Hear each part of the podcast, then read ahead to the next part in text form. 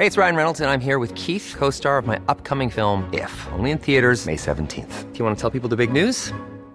All right, I'll do it. Sign up now and you'll get unlimited for $15 a month in six months of Paramount Plus Essential Plan on us. Mintmobile.com slash switch. Upfront payment of $45 equivalent to $15 per month. Unlimited over 40 gigabytes per month. Face lower speeds. Videos at 480p. Active Mint customers by 531.24 get six months of Paramount Plus Essential Plan. Auto renews after six months. Offer ends May 31st, 2024. Separate Paramount Plus registration required. Terms and conditions apply if rated PG. Escucha la H. Heraldo Radio. Inicia. Las noticias de la tarde con Jesús Martín Mendoza en Heraldo Radio.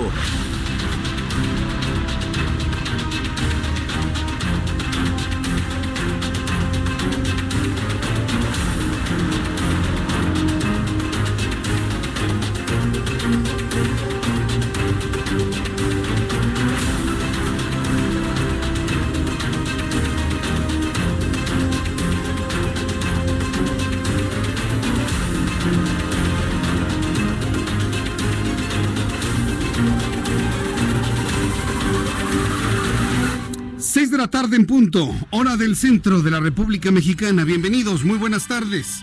Hoy es miércoles 8 de enero del año 2020. Súbale el volumen a su radio, le tengo la información más importante hasta este momento.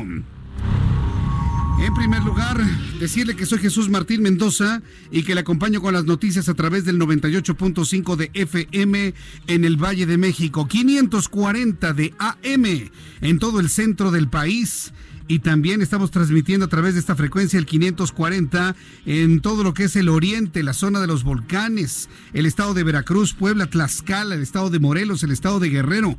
Un enorme saludo a nuestros amigos que poco a poco nos descubren en la frecuencia del 540 de amplitud modulada, la primera, por supuesto la primera de su banda de amplitud modulada. 98.5 de FM en todo el centro del país, 100.3 en la ciudad de Guadalajara, 92.5 en la ciudad de Tampico, 106.3 en Villahermosa, Tabasco, 92.1 de FM en Acapulco, Guerrero. Esto es algo de lo más destacado que le informo ha ocurrido hasta este momento.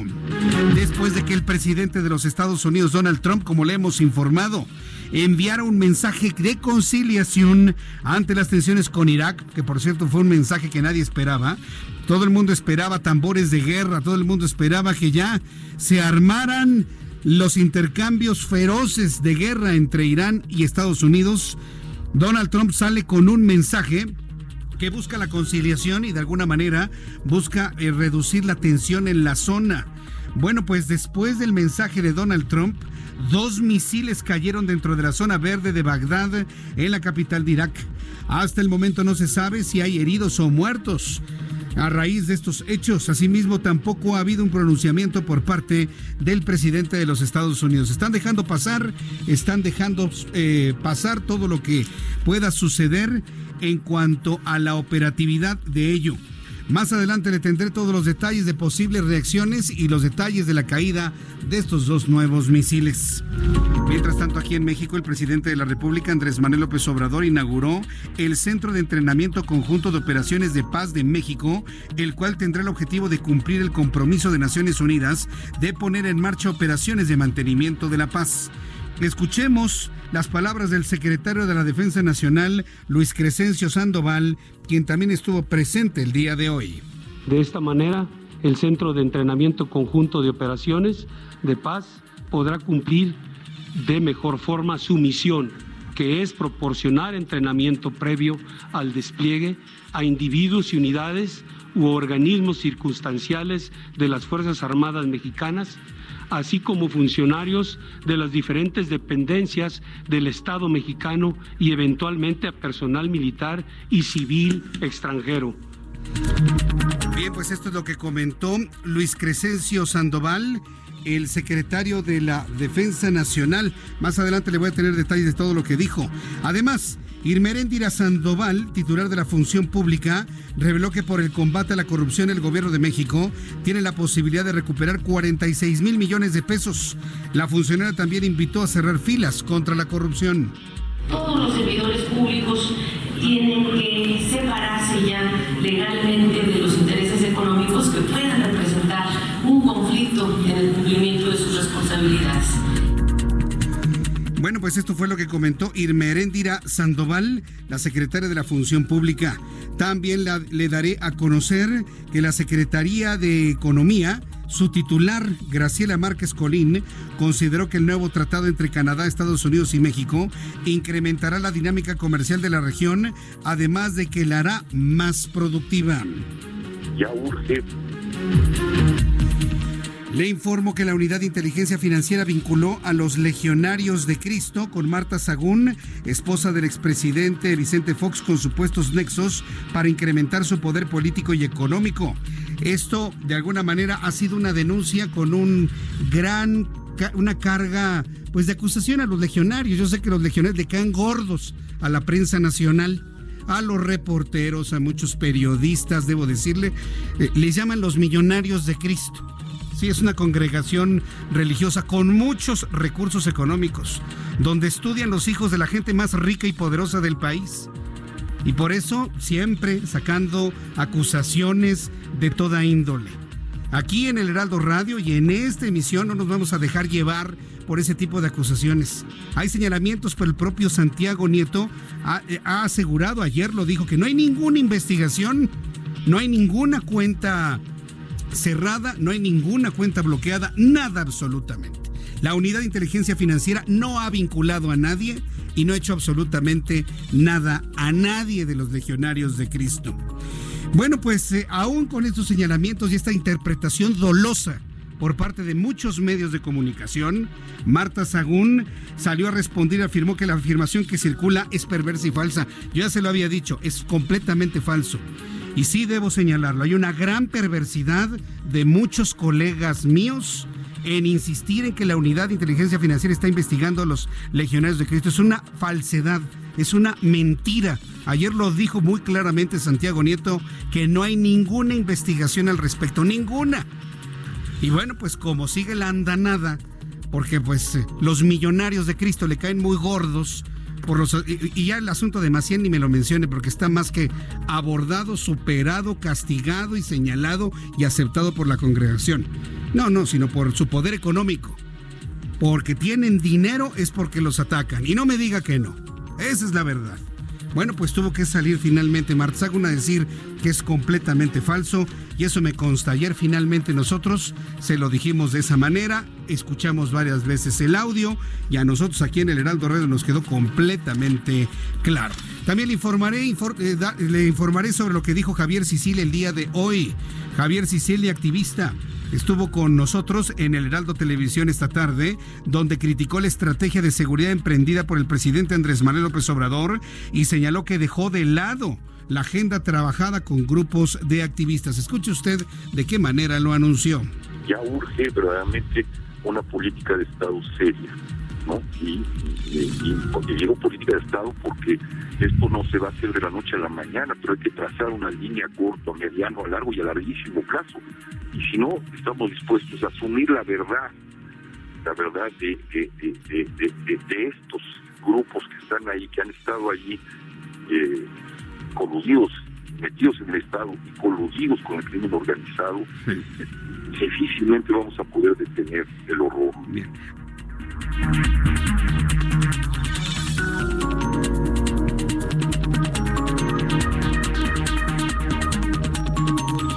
Pues esto es lo que esto es lo que comentó el señor Javier Sicilia en nuestro programa de noticias del Heraldo Televisión. También le informaré que el expresidente boliviano Evo Morales rendirá su último informe de gobierno el próximo 22 de enero en el estado de fútbol Pedro Videgain, en la capital argentina. Le va a permitir el señor Fernández, Alberto Fernández, presidente de Argentina, que Evo Morales haga un acto político de Bolivia dentro de Argentina. Yo creo que el gobierno de México ya veía venir una cosa como esta y precisamente por eso dijo no, no, nanay, para nada. La información tomada de un póster de propaganda anuncia que Evo Morales, quien todavía se ostenta como presidente, ni siquiera él sabe respetar sus propias cartas de renuncia, dará su último informe de gobierno. El póster de publicidad también indica que se realizará frente a 48 mil acarreados, perdóneme, 48 mil personas de, provenientes de todas partes de Argentina. ¿Va a permitir el gobierno de Argentina que Evo Morales pisotee, todo tipo de acuerdos internacionales? Ya lo veremos. Lo más seguro es que sí, porque acuérdense que son peronistas también.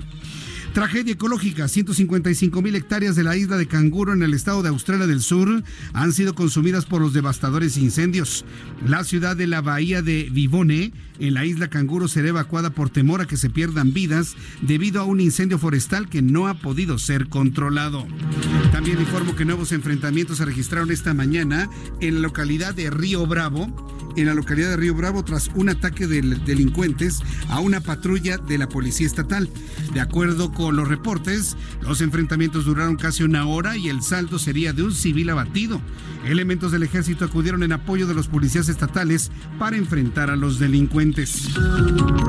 En Jalisco terminó el 2019 en el primer lugar nacional el número de casos confirmados de dengue con 11.727, además la mayor cantidad de fallecimientos por la enfermedad con 49 en la semana epidemiológica, 52 reportada por la Secretaría de Salud Federal. Son las 6 de la tarde con 10 minutos hora del centro de la República Mexicana. Vamos a entrar en comunicación con nuestros compañeros reporteros urbanos, periodistas especializados en información de ciudad. Vamos con mi compañero Israel Lorenzana. Adelante Israel, te escuchamos. Jesús Martín, muchísimas gracias. Muy buenas tardes. Pues ahora tenemos información para nuestros amigos que se desplazan a través de la zona del circuito interior.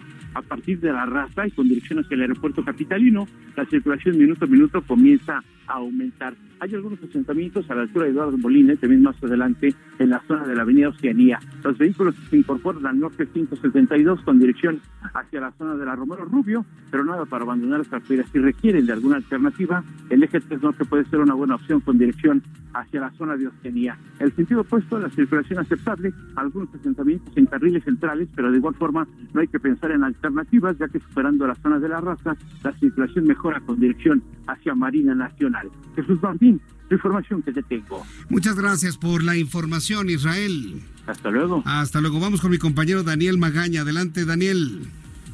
Así es, Jesús Martín, eh, tenemos información de la zona de pues, la avenida Municipio Libre, las personas que se incorporan prácticamente desde su inicio en la calle de Oriente 172, de procedentes del circuito interior, circulación en términos generales aceptable en este eje vial para desplazarse tanto hacia la zona de la calzada de Talpan como un poco más adelante hacia la zona del eje central Las Cárdenas. En este último punto, bueno, pues ya habrá de esperar un par de cambios de la luz del semáforo para continuar un poco más adelante hacia la zona de Doctor Vértiz, hacia las inmediaciones también del Parque de los Venados. El reporte, muy buena tarde. Gracias por la información, Daniel Magaña. Hasta luego, que te vaya muy bien. Bueno, pues esto es lo que finalmente se ha comentado sobre esta situación de vialidad. Le recuerdo que estamos con todos nuestros compañeros reporteros urbanos informándole por dónde sí y por dónde no debe circular. Ya son las 6 de la tarde con 12 minutos, las 6 de la tarde con 12, hora del centro de la República Mexicana. Hasta aquí hemos llegado a nuestro resumen de noticias.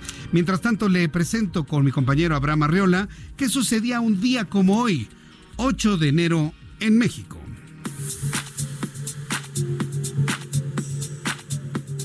Bienvenidos a este miércoles y esperemos que ustedes también estén muy bien de salud, porque existen bastantes personas con un poquito de moquitos. Pero, más allá de eso, ¿qué sucedió en un día como hoy en México? Veamos.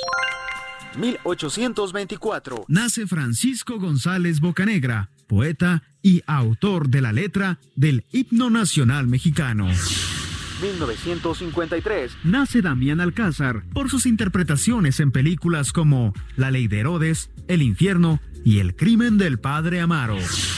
Y 2016. Joaquín Guzmán Loera, mejor conocido como el Chapo Guzmán, es recapturado en la ciudad mexicana de Los Mochis, en Sinaloa, después de su fuga de la cárcel en el verano del 2015.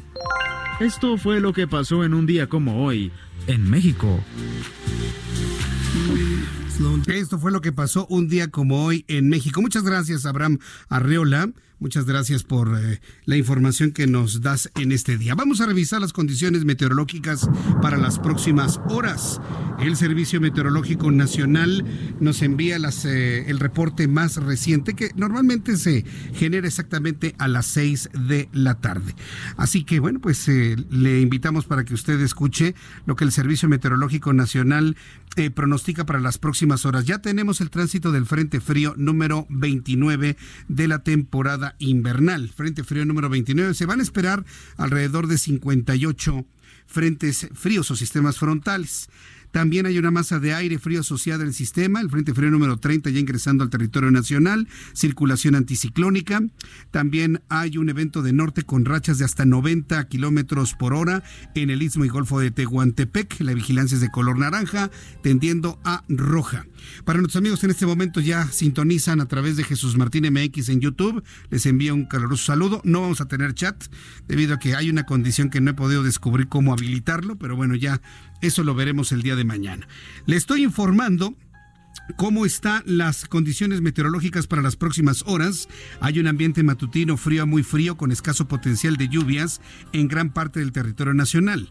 Para hoy, el aire frío que generó el Frente 29 mantendrá ambiente eh, con baja temperatura en gran parte del territorio nacional y además con vientos enrachados de hasta 70 kilómetros por hora. Asimismo, una circulación anticiclónica en niveles medios de la atmósfera generará ambiente estable con cielo mayormente despejado y escaso potencial de lluvia sobre la mayor parte de la República Mexicana. Estamos observando el tránsito del nuevo Frente Frío, el número 30 de la temporada invernal, que recorrerá el norte de México en el transcurso del día asociado con un, una vaguada polar, que es una corriente, como un río de aire, polar y con un fuerte pulso en corriente de chorro, con la posible sexta tormenta invernal. Es decir, bajará tanto la temperatura que lo más seguro es que se decrete la sexta tormenta invernal de la temporada. Con estos, ya con estos elementos atmosféricos, le doy a conocer el pronóstico del tiempo para las siguientes ciudades. Amigos que nos escuchan en el Estado de México, para el día de mañana seguirán las condiciones de intenso frío y de temperaturas de congelación. Un grado Celsius bajo cero en Toluca para el día de mañana, máxima 20, en este momento 18 grados. En Guadalajara, Jalisco, mínima 7, máxima 26, nublado por la tarde. En Guadalajara, Jalisco, perdón, en Monterrey, Nuevo León, mínima 14, máxima 26, con temperatura de 19 en este instante. En Tampico, Tamaulipas, para el día de mañana 19 grados la mínima, máxima 25, en este momento 21 grados la temperatura. En Villahermosa, Tabasco, mínima 20, máxima 29. En Acapulco, Guerrero, mínima 21, máxima 31, en este momento 28 grados. En Houston, Texas, temperatura en este instante 17. La mínima para el día de mañana estará en 15 y la máxima en 25 y estará lloviendo en Houston. Y para el centro del país, para la Ciudad de México. El día de mañana estará completamente despejado, mañana jueves, con una temperatura mínima de 5 grados, una máxima de 23 y una temperatura en este momento de 21 grados Celsius.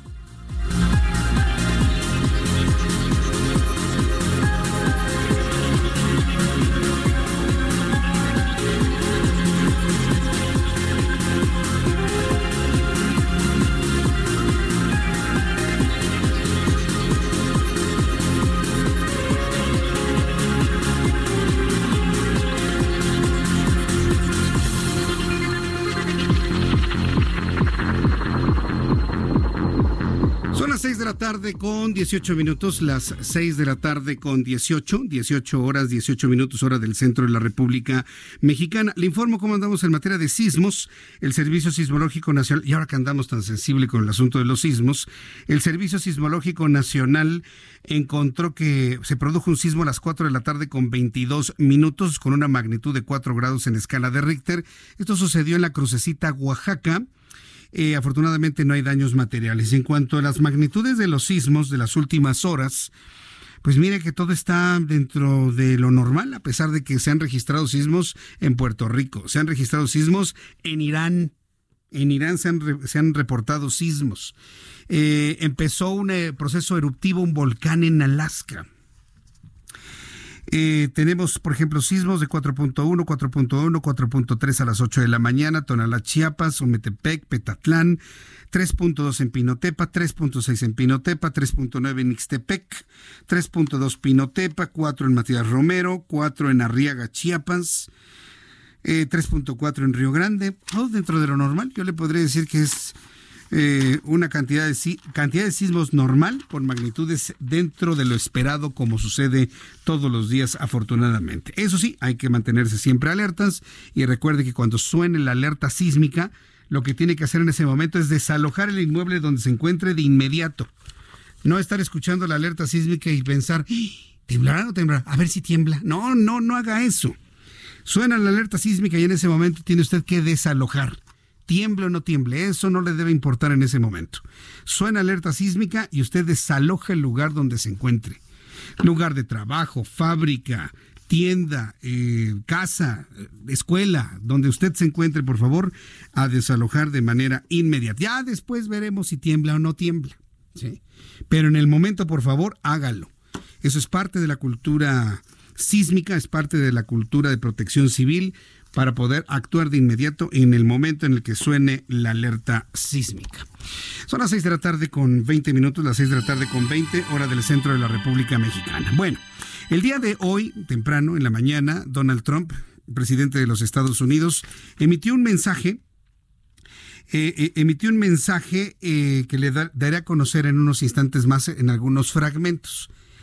Pero vaya manera de resumen, fue un mensaje que nadie esperaba. Todo el mundo esperaba una declaratoria de guerra, todo el mundo esperaba el anuncio del ingreso de tropas estadounidenses a territorio iraquí.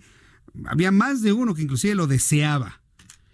Y Donald Trump, asesorado hasta el momento no sabemos por quién, lanzó un mensaje totalmente conciliador, en donde, en primer lugar, dijo, mientras yo sea presidente, Irán no será un país que tenga armamento nuclear. Punto. Ya lo saludó y fue con el eh, balance de las cosas. Aclaró que los misiles que envió ayer Irán a esta hora de la noche, a esta hora de la tarde, pues simple y sencillamente no pegaron en los objetivos y que de manera deliberada se habían enviado a manera de, de advertencias. Y Donald Trump lo que hizo es tender la mano, es decir, dar un mensaje de posible conciliación para poder entrar a un proceso de pacificación en toda la región, por increíble que le parezca, ese fue el contenido del mensaje de Donald Trump, en términos generales. ¿Cuál es la respuesta? ¿Cuál cree usted que fue la respuesta de Irán? Pues les aventó otros dos misiles. Por lo menos eso es lo que se sabe hasta este momento. Después de que el presidente de Estados Unidos, Donald Trump, mandara este mensaje conciliador ante las tensiones con Irán, dos misiles, aparentemente en respuesta, cayeron dentro de la zona verde de Bagdad, en la capital de Irak. Hasta el momento no se sabe si hay personas heridas o lesionadas, lesionados o muertos por estos hechos. Asimismo, tampoco hay un nuevo pronunciamiento por parte del presidente de los Estados Unidos, Donald Trump.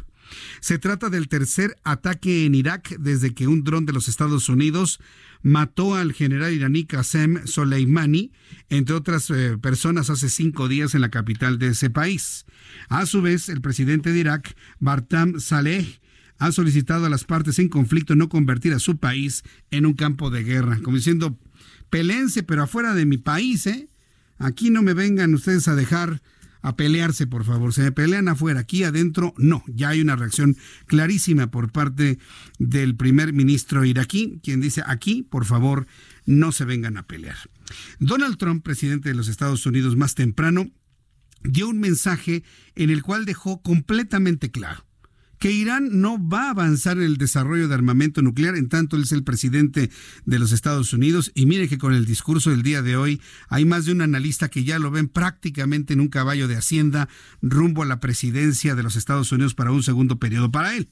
Vamos a escuchar parte de lo que dijo en este primer inserto, lo que dijo Donald Trump, presidente de los Estados Unidos, al iniciar, al iniciar su mensaje. As long as I'm president of the United States, Iran will never be allowed to have a nuclear weapon. Mientras sea presidente de Estados Unidos, Irán nunca se le permitirá tener un arma nuclear. Dice, buenos días, me complace informarles que el pueblo estadounidense debe extremadamente agradecido y feliz de ningún estadounidense haya sido herido en el ataque de la noche por parte del régimen iraní. No sufrimos víctimas, todos nuestros soldados están a salvo. y solo sufrimos mínimos daños en nuestras bases militares. Nuestras grandiosas fuerzas estadounidenses están preparadas, bueno, ahí se quedó, están preparadas para todo, dijo el presidente de los Estados Unidos, Donald Trump, al iniciar el mensaje. Para empezar, el tono. Conciliador, tranquilo, controlado.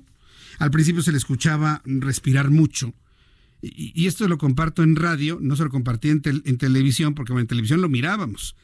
Pero aquí, si usted se dio cuenta, respiraba nervioso, visiblemente nervioso de dar un mensaje que él estaba seguro que con eso estaba marcando una página de la historia, sobre todo una historia de enfrentamientos desde 1979 con la revolución islámica entre Estados Unidos e Irán. En un segundo, en un segundo audio que le hemos seleccionado para usted, para que usted eh, escuche los planteamientos de Donald Trump, dijo lo siguiente. As we continue to evaluate options in response to Iranian aggression, a medida que continuamos evaluando opciones en respuesta al ataque iraní, los Estados Unidos impondrán inmediatamente sanciones económicas adicionales sobre el régimen de Irán. Estas poderosas sanciones continuarán hasta que Irán cambie su comportamiento, fue lo que dijo el presidente Donald Trump. Y bueno, pues eh, en la parte central de este discurso que ha sido eh, centro del análisis de muchos especialistas en Medio Oriente, tanto en los Estados Unidos como en México, comentó lo siguiente. The very defective JCPOA expires shortly anyway. El defectuoso plan de acción integral conjunto expira pronto de cualquier forma y da a Irán camino claro y rápido al rompimiento nuclear. Irán debe abandonar sus ambiciones nucleares y terminar su apoyo al terrorismo. Ha llegado el tiempo que el Reino Unido, Alemania, Francia, Rusia y China reconozcan esta realidad. Ellos ahora deberán separarse de los remanentes del Tratado de Irán y debemos trabajar juntos para lograr un acuerdo con Irán y, y que haga del mundo un lugar más seguro y un lugar más pacífico, dijo el presidente Donald Trump. Un lugar más seguro y más pacífico. Sí, ese fue el mensaje de Donald Trump, esa fue la respuesta al ataque de ayer por la noche de Irán a bases estadounidenses en Bagdad. ¿Qué le parece? Los analistas no dan crédito. Al ratito voy a platicar con Armando Guzmán, periodista, pero además analista y además un profundo conocedor de esta historia de desencuentros entre Estados Unidos e Irán desde que Irán a través de su revolución islámica derrocó al Shah de Irán a Mohamed Reza Pahlavi. Mohamed Reza Pahlavi hasta 1979 junto con su padre buscaban una occidentalización de Irán. Y si usted revisa en los anales de la historia, era sorprendente cómo el Shah de Irán pues buscaba acercar a Irán a una Gran Bretaña, a los Estados Unidos, era un verdadero aliado inclusive quitaron todas las, eh, padre e hijo, todas las posibilidades de, discriminación hacia las mujeres. Inclusive la policía les quitaba el atuendo que cubría su rostro a las mujeres con el único objetivo de que en Irán hubiese igualdad de género.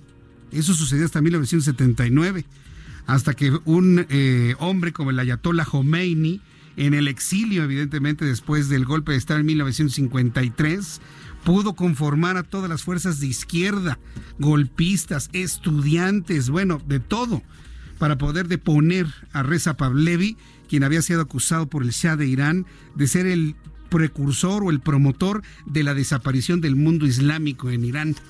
Desde 1979, con esa revolución islámica donde el ayatollah Khomeini tomó precisamente todo el poder en Irán, desde entonces Estados Unidos tiene una serie de desencuentros que han transitado por las guerras del Golfo, eh, por las guerras y los enfrentamientos con eh, apoyados por Israel.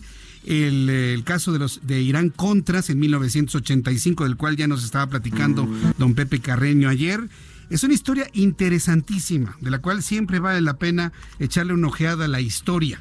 Y bueno, pues seguiremos platicando sobre esto porque después de los anuncios le voy a informar cómo todo lo ocurrido en estas últimas 48 horas han mandado el precio del petróleo hacia arriba y el día de hoy quedó pues no derrumbado, pero sí en los niveles que tenía antes del nuevo conflicto entre Irán y los Estados Unidos. Voy a los mensajes y regreso con esto. Le invito para que me envíe mensajes a través de mi cuenta de Twitter, arroba Jesús Martín MX.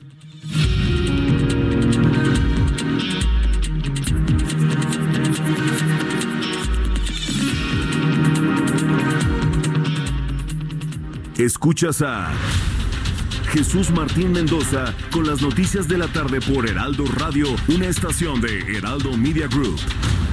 Heraldo Radio, la H que sí suena y ahora también se escucha.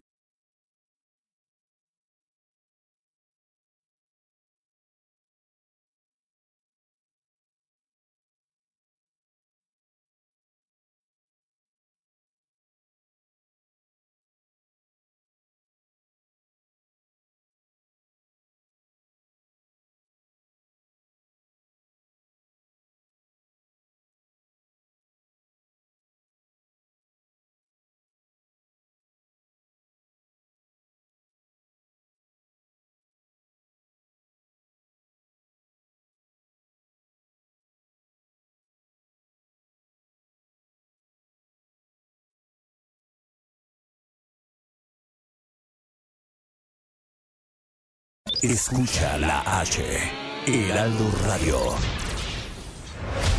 Escucha las noticias de la tarde con Jesús Martín Mendoza. Regresamos.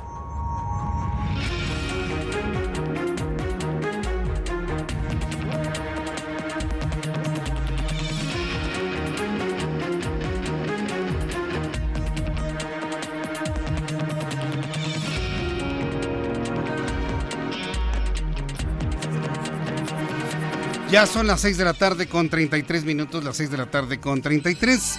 Le recuerdo que está usted escuchando el Heraldo Radio. Yo soy Jesús Martín Mendoza. Le acompaño todos los días, de lunes a viernes, de 6 de la tarde a 8 de la noche, a través de todas estas frecuencias. Sí, digo, para que también haya promo, ¿no? También de este programa de 6 de la tarde a 8 de la noche a través de las siguientes frecuencias. 98.5 de FM en todo el centro del país. 540 de amplitud modulada en todo el centro sur de la República Mexicana. A través del 100.3 en la ciudad de Guadalajara, Jalisco. 92.5 en la ciudad de Tampico.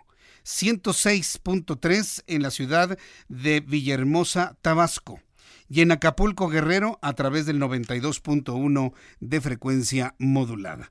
Estas son las eh, frecuencias, los lugares donde usted nos puede escuchar. Además de nuestra página de internet en www.heraldodemexico.com.mx. Yo quiero solicitarle a usted que en este momento va manejando, que esté en su calle, en su casa, que está susceptible a que le llamen por teléfono, le toquen la ventanilla y le pregunten qué estación de radio escucha usted, diga, yo escucho el Heraldo Radio y a esta hora de la tarde el noticiario de Jesús Martín en el 98.5.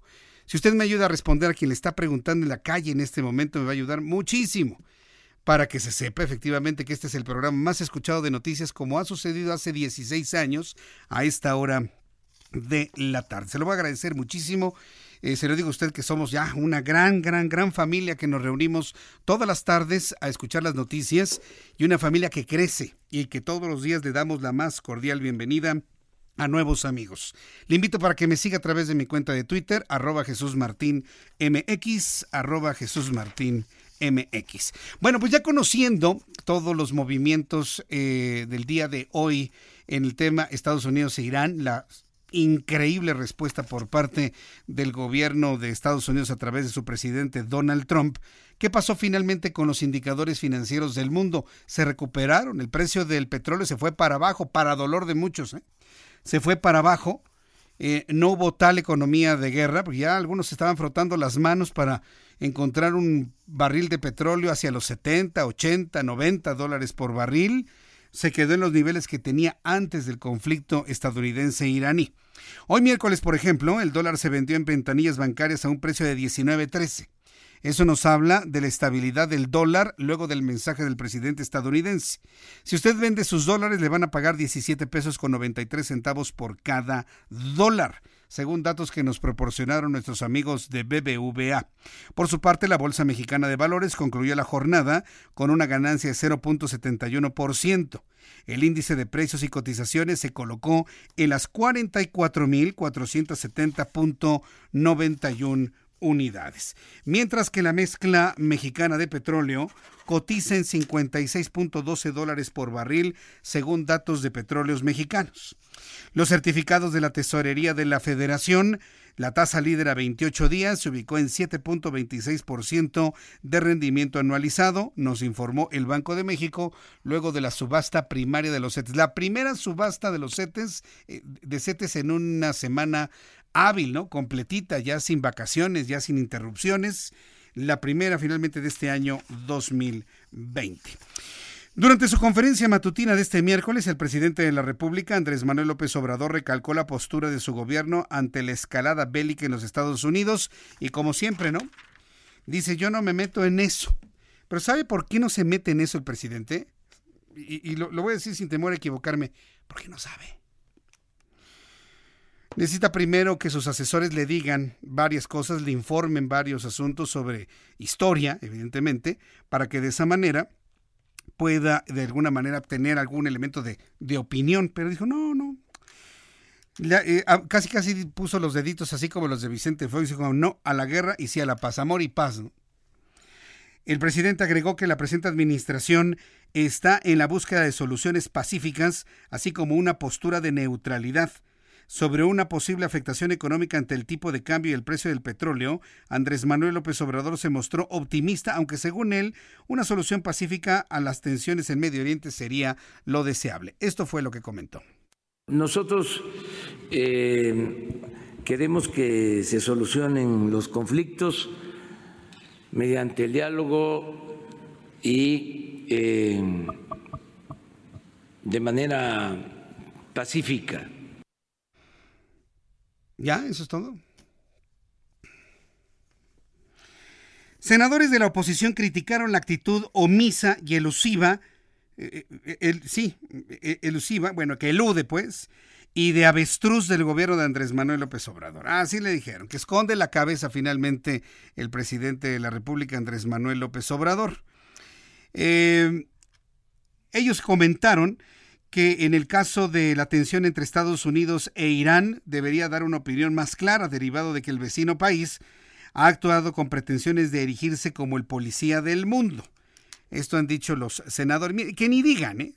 La verdad que ni digan, porque yo recuerdo claramente cómo los gobiernos del PRI y del PAN, pues ahí andaban así, caravaneando a los presidentes de Estados Unidos. También que ni digan. Y digo, perdone, pero también hay que ser muy claros en esto hay que también decirlo de una manera clara.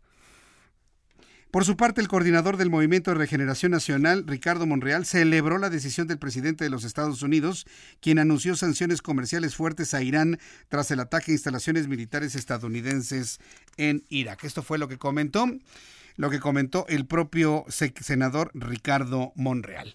Son las 6 de la tarde con 39 minutos, hora del centro de la República Mexicana. Vamos con mi compañero y eh, querido amigo Armando Guzmán, quien estuvo muy sorprendido también del discurso del presidente de los Estados Unidos, Donald Trump. Estimado Armando, me da mucho gusto saludarte. Bienvenido. Muy buenas tardes. Gracias, Jesús. Buenas tardes. Te voy a decir, lo que más me sorprende es de dónde van a sacar más castigos o más sanciones en contra de Irán. La economía iraní ya está de rodillas, está hecha trizas y yo no sé de dónde van a sacar más castigos, pero esta es la situación hasta hoy. Y mientras todo esto está ocurriendo en la zona verde, en el Green Zone de Bagdad, en la capital de Irak, Irak y, e Irán son vecinos, esto hay que recordarlo. En la capital iraquí hay esta zona, la llamada área verde, dentro de la cual está la embajada de Estados Unidos y algunas otras uh, instalaciones de seguridad y está ahí precisamente para garantizar que en un país tan tan convulsionado por violencia y por guerra y por todo lo demás y por todos los desacuerdos y toda la, situación violenta que vive todos los días tengan un lugar de, de tranquilidad. Bueno, a este, a este lugar de tranquilidad llegaron hoy dos rock, dos uh, cohetes Katusha y lo que tú te tienes que preguntar es, bueno, estas gentes de Irán no tienen algo que donde puedan guardar estos estos cohetes con llave y no los estén aventando en contra de otro lado. Eso es lo que se pregunta mucha mucha gente. Uh, y la otra pregunta que hay es por qué Irán falló en forma tan seria en la puntería en el ataque de anoche. Ellos continúan diciendo que mataron 88 soldados de Estados Unidos e hirieron a más de 200. Pero hay que recordar que todos estos uh, gobiernos y todos estos portavoces tienen diferentes audiencias. Y una de las audiencias que es importante para la gente del gobierno de Irán?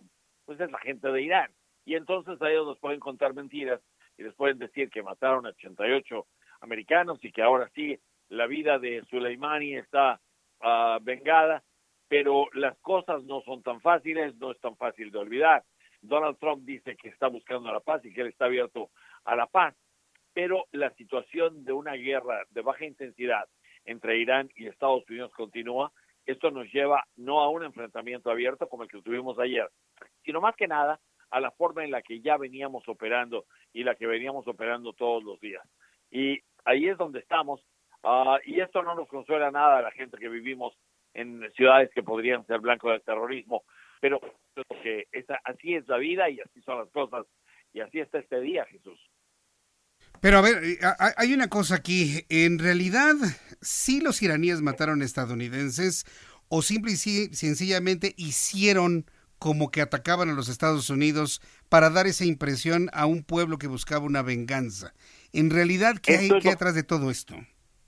Eso es lo que pensábamos, que se habían hecho tontos, que habían lanzado todos estos cohetes uh, sabiendo que no iban a pegar en el blanco. Porque acuérdate que todas estas son instalaciones iraquíes y los Estados Unidos están solamente de huéspedes ahí. Pero la forma en la que pegaron los, uh, los cohetes fueron en edificios que no estaban ocupados.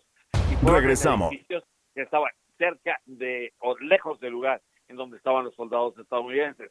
Hoy el Pentágono está diciendo que lo que ocurre es que sus uh, todo todo este mecanismo que tienen de detección precisamente de cohetes y esto les avisó a tiempo y entonces pudieron mover a los soldados y se salvaron de cualquier tipo de ataque verdaderamente mortal que llevaba esa intención.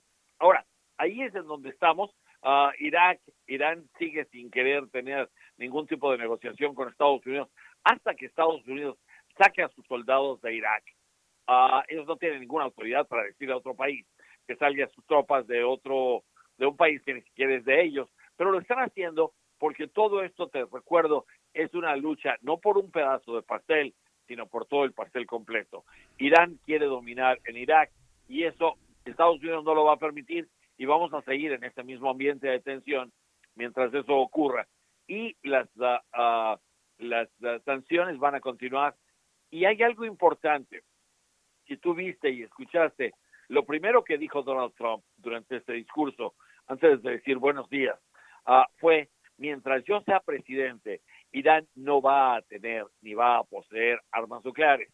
Y eso te da una idea ya de que el, uh, el resto del uh, discurso, por mucho que tuviera promesas de paz, pues en realidad no podía llegar a otra cosa más que a esta guerra de baja intensidad que es la que vivimos todos los días.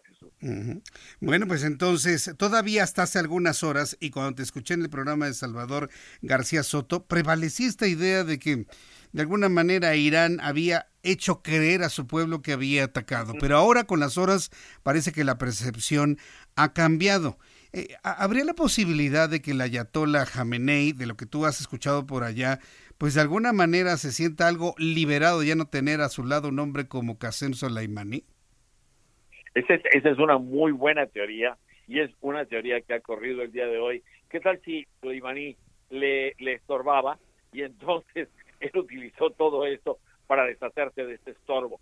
Podría ser, pero el, el hecho es que Soleimani, de acuerdo con toda la gente que conoce bien de Irán y la gente que ha vivido y ha tratado con los iraníes, era una figura demasiado grande, demasiado poderosa, demasiado incómoda muchas veces para la gente de poder pero también era una de las justificaciones para que ese poder continuara existiendo. Entonces, ahí lo tienes. Uh, la historia lo determinará dentro de muchos años, mientras lo único que podemos pensar es lo que nos están dando las pruebas uh, fehacientes que tenemos hoy. Irán sí trató de matar a estadounidenses, los estadounidenses se quitaron por el equipo uh, que tienen, el equipo militar que les advierte de todo este tipo de cosas. Estados Unidos hoy amplía más las sanciones en contra de Irán, le prohíbe también y jura que nunca tendrá armas nucleares, que es uno de los uh, objetivos y una de las uh, metas más ansiadas de los iraníes. Y regresamos a estar sujetos a que haya un terrorismo. Por cierto, una cosa más, como si todo esto fuera poco, el Departamento de Seguridad Nacional de Estados Unidos y el FBI están advirtiendo que hay riesgo de ataques cibernéticos, ataques a los sistemas de computación en Estados Unidos.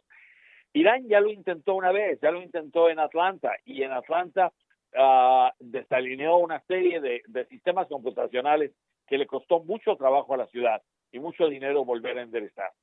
Y el año pasado, el, el año en 2018, trataron de controlar uh, las compuertas de una presa que está al norte de la ciudad de Nueva York. Si lo hubieran podido hacer, si hubieran podido controlar eh, la computación o las, uh, las computadoras que manejan todo esto, hubieran podido inundar la ciudad de Nueva York. Entonces, ese es el tipo de, de riesgo que continúa habiendo todos los días y pues mientras seguimos esperando a ver qué pasa. La otra cuestión que te digo es que los soldados de Estados Unidos no van a salir de Irak, no van a salir de Irak y eso va a seguir manteniendo uh, la tensión uh, pues muy alta.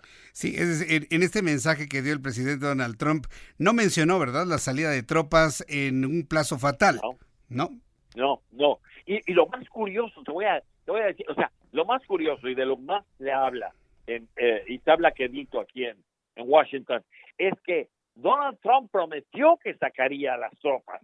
Esa fue su promesa de campaña, que iba a sacar a las tropas de Siria y que las iba a sacar también de Afganistán y de Irak, porque la gente ya está cansada de que sus soldados estén muriendo uh, precisamente por todos este tipo de enfrentamientos que hay entre religiones y fe religiosas que nada tienen que ver con Estados Unidos. Entonces, él estaba ya en eso y estaba por cumplir esta, esa promesa cuando ocurrió todo lo de Soleimani y ahora en lugar de sacar a los soldados, necesita mantenerlos ahí y necesita uh -huh. aumentar el número de soldados que hay en Estados Unidos.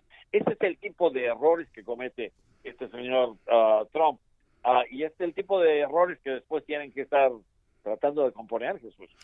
Pues a, a, ver cómo le resulta la jugada, porque pues Donald Trump luego hace cosas que, que le abonan para sí, ¿eh? Y pues un llamado para la paz o por lo menos para la pacificar, para pacificar la región. Sé que a más de uno, inclusive a los opositores, ha dejado con la boca abierta, estimado Armando, sí, independientemente claro. de que funcione o no, pero sí los dejó, pero ¿Tienes, sorprendidos. Tienes toda la razón. Lo que él hizo fue matar a uno de los hombres, a uno de los terroristas más peligrosos. Ahora él puede decir, maté no solamente al, al, a la cabeza de ISIS, maté a, también al, al provocador de terrorismo más intenso que había en Irán y nadie nos tocó y están todos mis soldados vivos. O sea, no es, no es, no es nada así como para despreciarse, es algo que puede ser muy importante en la campaña. Para la campaña, tú lo has dicho. Pues mi querido Armando, sí, nos sí. mantenemos en eh, pendientes, en alerta máxima, informativamente hablando, y como siempre te envío un fuerte abrazo, Armando uno más fuerte para ti, Jesús, con mucho gusto. Buenas, tardes. Gracias, buenas tardes, buenas noches. Armando Guzmán, nuestro corresponsal en Washington, D.C. ¿Cómo vieron los analistas internacionales, los especialistas en estos temas, en la relación México-Medio Oriente y en este caso específico con Irán? ¿Cómo vieron el discurso de un Donald Trump? en donde se estaban esperando pues ya los tambores de guerra y demás. Tengo la línea telefónica Adolfo Laborde, él es internacionalista, a quien le agradezco estos minutos de comunicación con el Heraldo Radio. Adolfo Laborde, bienvenido, muy buenas tardes. Muy buenas tardes, Jesús. Saludos a todos. Gracias por tomar la llamada telefónica. ¿Se esperaba usted, Adolfo Laborde, un mensaje en el tono en el que lo dio el presidente Donald Trump y desde su punto de vista, ¿cuáles serían las motivaciones para lanzar un mensaje, entre comillas, conciliador? Sí, bueno, eh, es un mensaje conservador, como tú lo dices, un conciliador. Eh, esperaba un mensaje eh, de negociación, pero no tan suave. Eh, me parece que estuvieron pensando, midiendo las posibles consecuencias de una escalada mayor de, de, intercambio de fuego y llegaron a la conclusión que era más fácil asfixiar eh, a, a, al gobierno iraní a través de bloqueos económicos que eh, a través de un enfrentamiento directo. Entonces, la estrategia sigue, como lo han estado haciendo en los últimos eh, meses, eh, a través de esta declaración eh, y a través, por supuesto, de las sanciones económicas. ¿Qué puede pasar después? Bueno, lo que hemos visto, más provocación, como lo fue hace unas horas el lanzamiento de, de, de otros tres cohetes a las inmediaciones de la embajada norteamericana, que todavía no se ha clarificado quién fue, pero son provocaciones de grupos eh, afiliados o simpatizantes con la causa iraní. Ahora, eh, ¿Irán se va a quedar de esta manera o hasta este punto luego del mensaje de Donald Trump? Ya vimos que lanzó otros dos misiles tipo Katyusha, pero no sabemos finalmente si se van a quedar hasta ahí las cosas. Eh, desde su punto de vista, ¿cómo, ¿cómo lo ve Adolfo Laborde? No, no, no creo que se queden así las cosas, eh, Jesús, porque eh, Irán va a seguir con la intención de enriquecer más uranio con el objetivo de fabricar eh, ojivas eh, que ya tienen la, la, la, pues este, la capacidad, la tecnología, la logística para transportarlas a, blancos eh, enemigos, como lo pueden ser bases norteamericanas, muy bien el propio Israel. y por otro lado, pues el, presidente de Estados Unidos hoy eh, declaró que no eh, permitiría eso. Aunado a ello, pues hay que considerar que eh, el Estado vecino, Israel, tampoco lo permitiría. Entonces, esto es cuestión de tiempo. Si Israel, si, si Israel entra en acción, esto se descompone más aún y tendríamos un conflicto muy difícil de detener. Ahora, el, el, tiempo que empieza a correr. Recordemos que Donald Trump está a las puertas de un juicio en el Senado estadounidense que tiene a la puerta la firma de dos acuerdos comerciales, uno con China, uno otro con Norteamérica, bueno, al menos el texto, el texto. E, e, ¿Esto qué tanto de alguna manera se puede juntar con lo que está ocurriendo en Medio Oriente? Bueno, son coyunturas, pero también es cierto que lo que acontece en, Medio Oriente no, no es un proceso eh, que tenga una relación directa, me parece, con este, con este impeachment. Es un proceso ya de algunos eh, meses, años, y que eh, se ha juntado, se, se, ha dado esta coyuntura que puede parecer una explicación obvia de que lo está haciendo por razones políticas o de política doméstica. Bueno, pues no resta más que esperar, a ver si hay alguna respuesta por parte de Donald Trump luego de los dos misiles disparados el día de hoy, todavía con consecuencias que estamos investigando cuáles fueron. Y yo le quiero agradecer mucho a Adolfo Labor del que me haya dado estos comentarios aquí en el Heraldo Radio. Un gusto, eh, Jesús. Buenas noches. Gracias, muy buenas noches. Es Adolfo Laborde, internacionalista. Y bueno, pues de, de alguna manera, al tanto, preocupado por las respuestas de, de, un Irán que coincide con lo que nos dijo Armando Guzmán ya en este cambio de situaciones en las últimas horas. Esta necesidad de Irán de controlar la región, de controlar inclusive Irak, de poder enriquecer uranio, con ello fabricar no precisamente plantas de energía eléctrica, sino armas nucleares, lo cual se mantendría como un asunto vivo aún con los ofrecimientos, el discurso la tendida de mano, claro, con el manazo del bloqueo económico y el no vas a tener armamento nuclear, eh, no resta más que estar al pendiente y no confiarnos absolutamente de nada. Hay que estar muy atentos de ello. Por cierto, otro asunto que es también importante señalar a esta hora de la tarde. La caída del avión ayer por la noche, de este avión que despegó del aeropuerto de Teherán, que reportó fallas técnicas y luego cayó, no tiene absolutamente nada que ver en el enfrentamiento entre Estados Unidos e Irán, por increíble que parezca. Aunque algunos han querido de alguna manera relacionar la caída de este avión con una respuesta iraní, pues en realidad no hay elementos para poderlo pensar, pensar porque no había estadounidenses a bordo del avión. Había canadienses, había iraquíes, había eh, sí, sí, rusos. Y al ratito le tengo la lista de las nacionalidades de las 170 personas que perdieron la vida en el avión. No hay una relación y por increíble que parezca, se trata de una gran coincidencia. El accidente de aviación con el incremento de las tensiones en la región entre Estados Unidos e Irán. Ya son las 6.55, las 6 de la tarde con 55 minutos, hora del centro de la República Mexicana. Vamos a ir a los anuncios y voy a regresar con un resumen de noticias. Quiero decirle que ya estamos a través de YouTube, ya con chat, ya, ya lo logramos activar.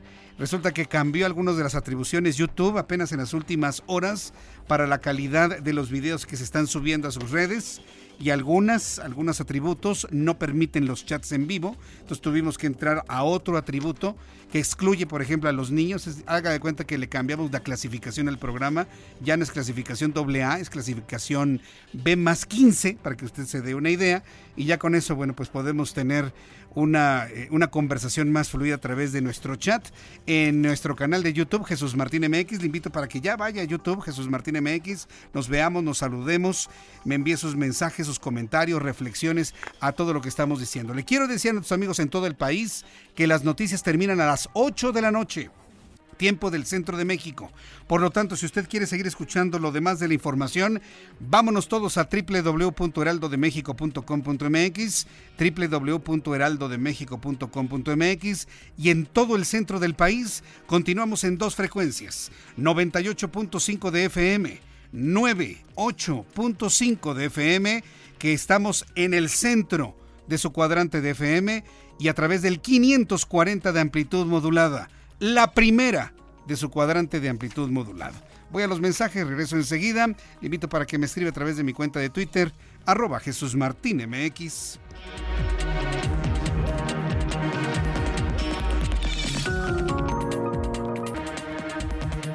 Escuchas a Jesús Martín Mendoza con las noticias de la tarde por Heraldo Radio, una estación de Heraldo Media Group.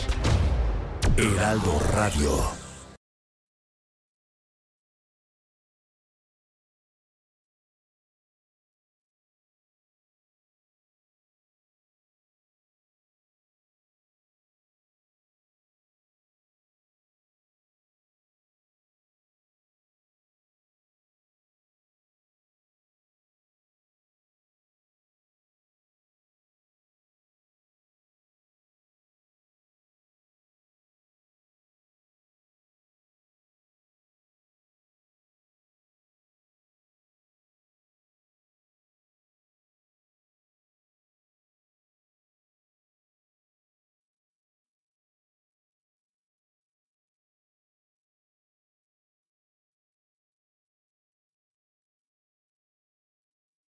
Escucha la H, Heraldo Radio.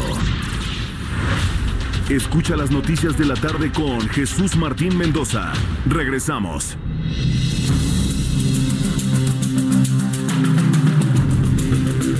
Estas son las noticias en resumen aquí en el Heraldo Radio. En primer lugar, le informo que el presidente de la República, Andrés Manuel López Obrador, enviará una propuesta de reforma electoral a la Cámara de Diputados para complementar la iniciativa de reforma constitucional a los partidos políticos, inclusive a su propio partido, el Movimiento de Regeneración Nacional, a ver si quieren. Lo anterior fue confirmado por Mario Delgado, coordinador de la bancada de Morena en San Lázaro, quien adelantó que la iniciativa se presentará durante el primer periodo de sesiones que arranca el 1 de febrero. Mario Delgado, coordinador de los diputados de Morena, también rechazó que se haya registrado, se tenga contemplado subir el precio de la gasolina pues señaló que el gobierno está cumpliendo puntualmente la promesa de no incrementar en términos reales el precio de los energéticos. No, Mario Delgado, esa no fue la promesa. La promesa de López Obrador fue bajar el precio de las gasolinas. No, no subirlo en términos reales. Ya no sabemos la trampita de los términos reales, es subirle el 6% de la inflación o 5% o 4.5%, lo que resulte finalmente. Mario Delgado también acusó a los gobernadores de mentir para subir los impuestos, pues afirmó que no sufrieron recortes a su presupuesto. Un tribunal federal otorgó un amparo al Sindicato Nacional de Trabajadores Mineros que dirige Napoleón Gómez Urrutia, resolución que dejó sin efecto un conteo de votos que permitió la titularidad del contrato colectivo de trabajo, un gremio ligado a la CTM de Coahuila, a la empresa transnacional Arneses y Accesorios PKC. El fallo ordena que se realice un tercer recuento de votos entre los más de 5 mil obreros que laboran en la transnacional nacional asentada en Ciudad Acuña, Coahuila. Yucatán ya piensa en los próximos procesos electorales. La presidenta del Instituto Electoral y de Participación Ciudadana de Yucatán, María de Lourdes Rosas Moya, informó que se tienen asignados 400 mil pesos para adquirir al menos seis urnas electrónicas, las cuales servirán para futuros procesos democráticos. Indicó que dichos aparatos los emplearían para las elecciones estudiantiles en diversas universidades y más adelante de contar con la aprobación del Instituto Nacional Electoral, se renovarán diputaciones y alcaldías. La Cámara de Representantes de los Estados Unidos, controlada por los demócratas, votará mañana jueves una iniciativa para impedir que el presidente Donald Trump inicie una, guerra contra Irán luego de los ataques perpetrados contra bases militares estadounidenses asentadas en Irak. ¿Qué tarde van los demócratas? ¿Qué tarde van? Pues ya dijo que no iba a iniciar ninguna guerra Donald Trump. La demócrata Nancy Pelosi, líder de la Cámara Baja Demócrata y que odia a Trump, dijo que eso ya lo dije yo, dijo que tomaron una decisión debido a que sus inquietudes en el tema no fueron disipadas el pasado miércoles. Son las noticias en resumen. Le invito para que siga con nosotros. Yo soy Jesús Martín Mendoza.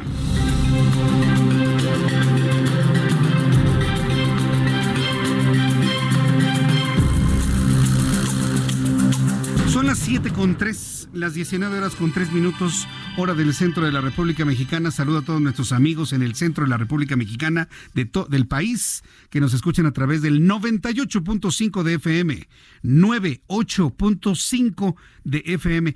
Me preguntaban algunos amigos a través de redes sociales, oiga Jesús Martín, ¿y por qué insiste tanto con la frecuencia? Porque todavía a estas alturas de la vida, hay amigos que nos están redescubriendo. Después de que dejamos las estaciones en, en Radio Centro, después de que terminamos allá nuestro periodo, estuve cinco años única, cinco años, óigame, cinco meses únicamente en digitales. Entonces hubo gente que necesariamente pues se fue a otras opciones, ya no nos pudo encontrar en radio, no podían abrir redes sociales y se fueron. Conforme han avanzado estos meses que ya estamos aquí en el Heraldo Radio, hay personas que poco a poco nos empiezan a redescubrir, hay personas que no se lo aprenden a la primera vez que lo escuchan la frecuencia y la idea es que usted me ayude a decirle a todo el mundo que estamos de regreso en la radio, en la radio tradicional, a través de dos frecuencias, 98.5 de FM, 98.5 de FM y a través del 540 de AM. Ya estamos en combo, ya estamos en dos frecuencias en el centro del país. A través del 98.5 de FM y 540 de amplitud modulada. También se llama Heraldo Radio, nuestra emisora que cubre todo el centro sur de la República Mexicana. Es un verdadero gusto llegar a los hogares de nuestros amigos en Veracruz, en el sur de Puebla, en todo el estado de Morelos, en el norte del estado de Guerrero. Bueno, tenemos. Eh, eh, informes de recepción desde el estado de Oaxaca. La verdad nos da un enorme gusto el que a través de radio tradicional AM nos estén escuchando en esta importantísima parte de la República Mexicana. Bien, dicho esto, decirle que ya estamos también en YouTube, Jesús Martín MX, ya con el chat habilitado y quiero agradecer infinitamente a Mónica Puebla, a Elizabeth ES, a Patricia, a Efraín Sánchez, a José Luis Carpinteiro, a Isa Brí, en fin, a todos nuestros buenos amigos, esta gran familia que nos unimos a esta hora de la tarde para escuchar y comentar, platicar las noticias. Vamos con nuestro compañero Daniel Magaña, quien nos tiene información de la vialidad a esta hora de la tarde aquí en Ciudad de México. Adelante, Daniel, te escuchamos. ¿Qué tal, Jesús Martín? Efectivamente, información vehicular de la zona de Doctor Río de la Loza. Las personas que avanzan de la zona de la avenida San Pablo, Fray Servando, número de carga vehicular eh, se ha incrementado el día de hoy, sobre todo en la incorporación hacia la zona de la avenida 20 de noviembre hay que pues, eh, tener cuidado también, es constante el cruce de peatones al llegar al eje central Lázaro Cárdenas. A partir de aquí, el avance sobre la avenida eh, Arcos de Belén, bueno, porque un avance constante para trasladarse hacia la zona de, pues ya la avenida Chapultepec, o bien esta incorporación hacia el eje 1 poniente, el tramo de la avenida Cuauhtémoc. El reporte de Jesús Martín. Muy buena noche. Gracias por la información, Daniel Magaña. Gracias, que te vaya muy bien. Vamos con mi compañero Israel Lorenzana. ¿Dónde te ubicas, Israel? Martín, gracias. Estoy ubicado exactamente en estos momentos en el eje central Lázaro Cárdenas, a la altura de Fray Servando. Hemos encontrado ya carga vehicular en este recorrido a partir de la zona de viaducto y con dirección hacia la calle de Madero, 5 de Mayo y Zazaga, la pues, circulación afectada. Así que bueno, pues hay que pedirles a nuestros amigos que salgan con minutos de anticipación. Esto si su destino la zona de Garibaldi o los que siguen su marcha con dirección hacia la zona de la Avenida de los Insurgentes y también hacia la zona del circuito interior. Echamos un vistazo también a través de Izazaga y la circulación con asentamientos, principalmente los cruces marcados con semáforo, pero no hay que pensar en abandonar esta arteria, ya que superando precisamente Lázaro Cárdenas, la circulación mejora con dirección hacia Arcos de Belén. Eso es Martín, la información que te tengo. Gracias por la información, Israel Lorenzana. Hasta luego. Hasta luego, que te vaya muy bien. Son las 7 con 7, las 7 de la noche con 7 minutos. Hoy aquí en el estudio, Andrea Merlos, editora general del Heraldo de México. Estimada Andrea, qué gusto saludarte, bienvenida. Hola Jesús Martín y hola a todo tu auditorio. Para mí es eh, la primera colaboración del 2020, así que... Feliz año. Todavía, la duda es hasta cuándo podemos desear feliz año sin vernos ya muy ridículos. Mm, todo el mes de enero. Ok. Entonces, feliz año a todos los que nos escuchan. Hoy feliz apenas año, ocho. hay gente que apenas está entrando a trabajar el día de hoy. Ay, qué envidia. Sí, qué envidia. Sí, pues sí, entonces feliz año, si se vale. Va. ¿Cómo? ¿Sí se vale? Además, el buen, eh, o sea, como es un buen deseo, nunca está de más. Y, bueno, un deseo sincero de que nos vaya mucho mejor. ¿Cómo, pinta para el Heraldo 2020? Bien, ¿no? Padrísimo. Fíjate que incluso hoy este, tuvimos algunas juntas de todo lo que viene este año, ¿Ah, porque pues el crecimiento con radio, con televisión, que va a haber ahí nuevos anuncios, este, en el periódico también es qué vamos a apostar para este año, porque para nosotros es un compromiso todos los días claro, hacer algo mejor y conectar más con la gente, que yo creo que es el reto de los periodistas. Muchas personas que nos escuchan, nos ven, ya tienen su costumbre de, además de escucharnos, en la mañana tener su Heraldo de México para complementar todo lo que informamos en la tarde, en la mañana. Y fíjate qué bonita costumbre se está armando, ¿eh? Sí, porque, porque es un círculo, ¿no? Es un círculo, creo que muy virtuoso y la responsabilidad es enorme porque sí creo que los medios de comunicación lo que más necesitan es, es gente que te siga fielmente porque le dices la verdad, porque le das este algo más que, que los demás y porque también tratas el tema como a ellos les gustaría tratarlo. Y creo que eso hacemos en, en, el Heraldo, en todo el grupo El Heraldo, y es un reto de todos los días. Sí, la verdad es que estamos muy bien integrados para lograr ese círculo virtuoso de información, donde empiezan las noticias con tele, siguen en radio, seguimos en radio, eh, eh, se extienden en, en, el periódico. La verdad está muy bien, la verdad está muy bien pensado. Ahí va. Ahí va. Porque este año, o sea, bueno, 2019 fue un crecimiento este vertiginoso y, y, como se pudo, ¿no? Ya luego les le chismearemos a la gente de repente este lo fuerte que es como en cualquier lado unir equipos, talentos, visiones, ¿no? Este, pero yo creo que hoy hoy ya estamos este mucho más eh, conscientes de lo que tenemos en las manos. Pues ya la competencia que nos escucha esta hora de la tarde, ya los dejaste picados con los anuncios. No digas más. Déjalos así. Así es. Así, picados. Así es, Jesús. ¿Qué nos tienes para el día de hoy, estimada Andrea? Jesús Martín, pues un tema que es prioridad para todos nosotros, principalmente los que andamos en la Ciudad de México, que es la seguridad. Eh, pues al gobierno capitalino le ha costado mucho trabajo el tema, pero no es por, por, por ser gobierno. Es una ciudad en donde hay 24 millones de personas diarias, ¿no? Donde ya vivimos 10 millones de personas aquí. Evidentemente es una vorágine de, de, datos, de situaciones, de sí, de violencia, de inseguridad y de buenos y malos, como siempre, ¿no? ¿Qué pasó este año? Eh, hace apenas unos días, el, el secretario de Seguridad Pública, Omar García Harfush, presentó un nuevo esquema policíaco. ¿A qué llamamos un nuevo esquema? Por eso hago el contexto de pues ya lo hemos vivido en muchas otras ocasiones. Estas fórmulas que cada gobierno de repente impone no funcionan, la cambian, y ahí vamos otra vez. ¿Qué va a hacer eh, el nuevo secretario de, Seguridad Pública? Va a crecer en cinco mil policías, todos los del sector policíaco que tenemos actualmente, pero ellos apuestan a algo que creo que efectivamente no se había hecho, o por lo menos no era tan público, la capacitación. Mm. García Harfuch lo que quiere es que el policía no llegue a la academia policíaca y esté sus tres semanitas medio de juguete y se ha lanzado a la calle sin toda este, sin esta formación ética, policíaca, de manejo de armas, de manejo de situación emocional incluso, ¿no? Moral, este, de los, los las materias que le queramos poner no están de más en este caso. Y eh, García Harfuch lo que va a hacer es que va a apostarle a estos ocho meses de aquí, digamos, a septiembre, bueno, más o menos agosto, para que en septiembre haya la graduación de estos cinco mil policías que van a estar con un mejor, eh, con una mejor preparación. Y lo que van a regresar es a estas colonias que son de todos sabidos que son que tienen cifras rojas, por decirlo así, en el tema de violencia y homicidios. Y eso era como antes nos pasaba, ¿no? Eh, yo recuerdo que, que hace unos 10 años teníamos ese coraje de decir, oigan, todos sabemos que en esta esquina de la Condesa o de la Roma saltan, ¿por qué la policía no lo sabe y nosotros sí? Ahora Harfush lo que hace es que regresa a estos elementos que van a estar en los sectores identificados y que requieren especial atención. ¿Cuáles son? Pues está, por ejemplo, la zona de Plateros en Álvaro Obregón, está Cuautepec en Gustavo Madero, Polanco y Tacuba en Miguel Hidalgo, está todo el sector de Oasis, que, que sí ha sido un tema todo lo de Plaza Oasis desde que se construyó, ¿se acuerdan? Que estuvimos ahí reportando digamos, fallas en los permisos de construcción y ahora también te cuentan de asaltos, de secuestro en los taxis, que son piratas que están por ahí este, cerca y que simulan ser sitios de taxis. Así es.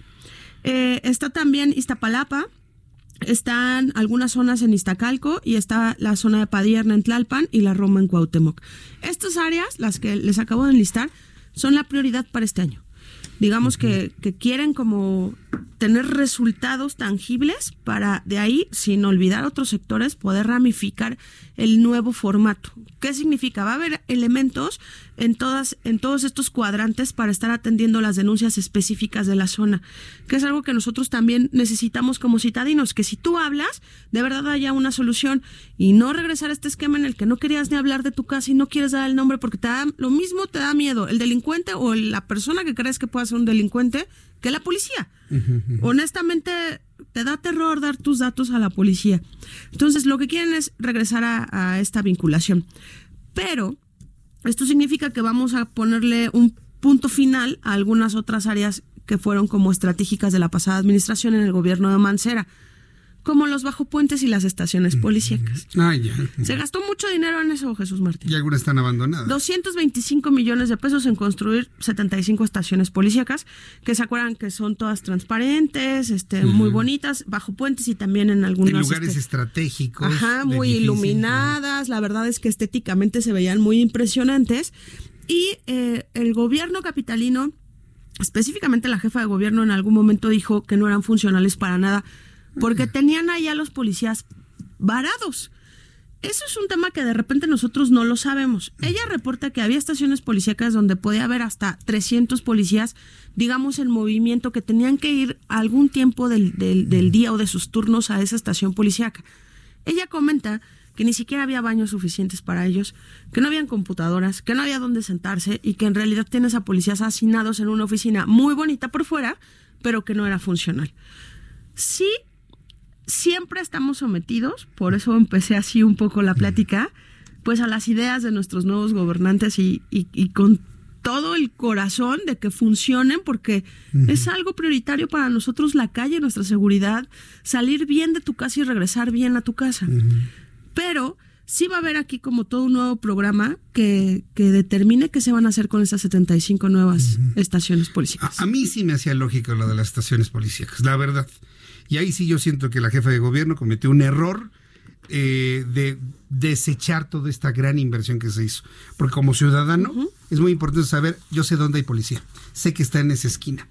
Eso por un lado. Y por el otro lado, alguna vez yo platicando con policías, todavía estaba, sí estaba el tiempo de Mancera cuando andaban viendo lo de las patrullas híbridas. Inclusive hubo un funcionario de gobierno que me dice, ¿qué tal las patrullas eléctricas? Jesús Martín, dije, no, pues imagínate, si vas a una persecución, se le acaba la pila, te vas a tener que tardar cuatro horas en cargarla. Pues la verdad es que no. Optaron por las, por las híbridas.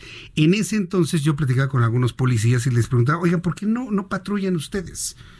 Pues porque dice, con 300 pesos de gasolina no podemos hacer nada. Se nos acaba la gasolina en la mitad del día. Tenemos que estacionarnos, por eso la gente piensa que no hacemos nada y no nos dan suficiente gasolina. Por eso me hacían lógica las estaciones, porque si el policía no patrullaba por falta de presupuesto, entonces la ciudadanía iba donde estaban los policías, hablaba donde estaban los policías, y hoy ni patrullas, ni estaciones, ni nada. Búscate ahorita un poli. No lo encuentras, pero pero, a ver, yo te, ah, pongo, yo te pongo otro ejemplo. Ahorita ha mejorado, si tú quieres, ha mejorado con la llegada de Omar. Pero pon tú. ahora sí que pon tú. A ver. tú dime si conoces a alguien cerca de tu, de tu círculo o tú. Yo no lo conozco y lo he preguntado. ¿eh? ¿Conoces a alguien de verdad que haya tocado a una de esas estaciones policíacas? No, a nadie. Ah. De repente son elefantes blancos que siempre en, eran muchos gobiernos. pues no, Jesús Martín, acaban de matar a una persona en la zona rosa a cuadra y media de la estación de policías de ahí. Bueno, sí, sí, sí, tienes razón. O sea, lo que creo es que no hay blancos ni negros, ¿sabes? Este, Yo, sí creo que al final son, pues son estrategias con las que se van adaptando todos los gobiernos. Y sí creo que es un dinero tirado a la basura, pues sí. Pero también creo que el nuevo gobierno está en todo su derecho de decir cómo hacerlo diferente. Y cómo hacerlo diferente es que también regreses a, al policía a la calle. O sea, no lo tienes en las patrullas, pero tampoco lo tengas guardado en una estación policial. ¿Qué pasó con los policletos? No era una mala idea. A lo mejor era un policía de, no largo alcance, pero que sí te agarrabas al ladrón en dos cuadras, ¿no? Pegándole duro a la bicicleta. Ya ese concepto desapareció, ¿verdad? Pues sí. Y también se compraron muchísimas bicicletas. Este, pero se acababan en cuestión de semanas. Pues es que imagínate, claro. Sí, y. Era un. Y ¿eh? también te requiere una condición física que, con todo respeto a todos nuestros policías, pues no tienen. Y, ese ha sido un tema que siempre ha estado en la mesa y que ahora los quieren profesionalizar en todos esos aspectos. Te sumo otro dato que está ubicando el gobierno capitalino. Está removiendo a 60% de los mandos policíacos en la Ciudad de México que habían antes por temas de irregularidades, de ilegalidades y de sospechas, ¿no? 60% de tus mandos policíacos. Está terrible. Y la verdad es que ¿quién lo pone en duda? No, nadie. Es más, hasta hay quien puede pensar que estamos quedando cortos. Ajá, ¿eh? que, como no fueron el 100%. El 80, punto. Claro que es importante. yo sí creo en el buen policía. Yo pienso que la mayoría son buenos. Por supuesto que sí. Yo también creo que sí. sí. Sí, yo creo que hay muy buenos policías. Creo que hay mucha gente con, con mucha vocación, con mucha ética y que, y que están dispuestos a, a eso, a dar la vida por, por alguien más. Sin embargo, este cambio de gobiernos de seis años, de tres años en el caso de las delegaciones o de las alcaldías, hace lo mismo que en los municipios y en los estados, Jesús Martín. Que ellos aprendan a adaptarse al, ah, ya llegó uno nuevo, a ver qué inventa, ¿no? Y se te va mermando el espíritu porque es lo más natural. Porque unos te suben el salario, otros te lo bajan, otros te crecen el turno, otros te lo quitan, ¿no? Este, con alguno ya, ya creciste en puesto y el otro llega y te dice que eres un corrupto. Digamos que es un sector muy vulnerable a las a las políticas públicas de, de quien vaya llegando. Sí, definitivamente. Pues, resulta muy interesante toda esta investigación que has hecho sobre el tema, sobre las estrategias institucionales para esta corporación. Eh, ¿Lo vas a publicar? ¿Está publicado? ¿Vas a hacer varias entregas? ¿Cómo se entregamos al público esta información más? Estamos preparando eh, todo este nuevo mapa, por llamarlo así, de la Secretaría de Seguridad Pública sobre los focos rojos y lo primero, eh, digamos que para ellos prioritario para atender, que son estas zonas que, que, les comenté, y qué tipo de delincuencia hay ahí, porque también eh, es cierto que todos en nuestro, en nuestro entorno vivimos diferentes tipos de, de inseguridades, ¿no? Hay gente que está permanentemente expuesta a un asalto en su automóvil o la gente que está expuesta en el transporte público o también en, su, en casa habitación o en homicidios, ¿no? O sea, digamos que en las alcaldías, en las colonias hay de todo tipo de, delitos. Esto es lo que quiero identificar para entonces tener los policías más acertados con esta formación que les van a dar para decir este policía es más de calle, este policía es más preventivo, este policía es más de reacción y entonces poder concretar resultados que, que ahora pedimos a gritos todos los capitales. Pues ojalá resulte. Y te voy a decir por qué. Porque por primera vez, bueno, ya había sucedido en otros años, pero esta vez sí lo noté con toda claridad y no me vas a dejar mentir, Andrea este 6 de enero, que fue Día de los Reyes, las calles estaban vacías. No había niños jugando con sus bicicletas, sus patines en la calle, ni en los parques. Así es. Lo hacían dentro de sus casas. Sí, lo vimos. debido a la intensidad de la, de la delincuencia, ¿no? Un niño con una bicicleta puede hasta perder la vida porque le quiten la bicicleta. Y eso es verdaderamente insólito. A mí sí me dio mucho dolor, inclusive ver a mis hijos con sus juguetes en el garaje de la casa.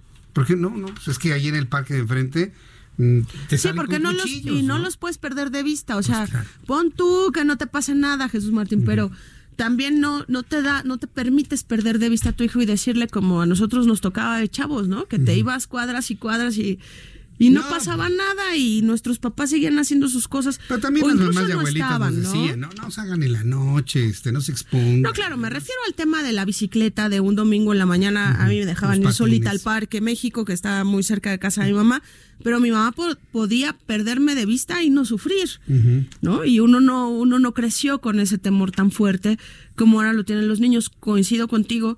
Y, y también lo vemos en el otro aspecto que son digamos, la falta de estos espacios públicos también gratuitos, ¿no? Donde, donde los niños y donde los adultos también tengan cosas que hacer, porque es cierto, estamos encerrados en nuestros trabajos y en nuestras casas y eso es triste. Eso es muy triste.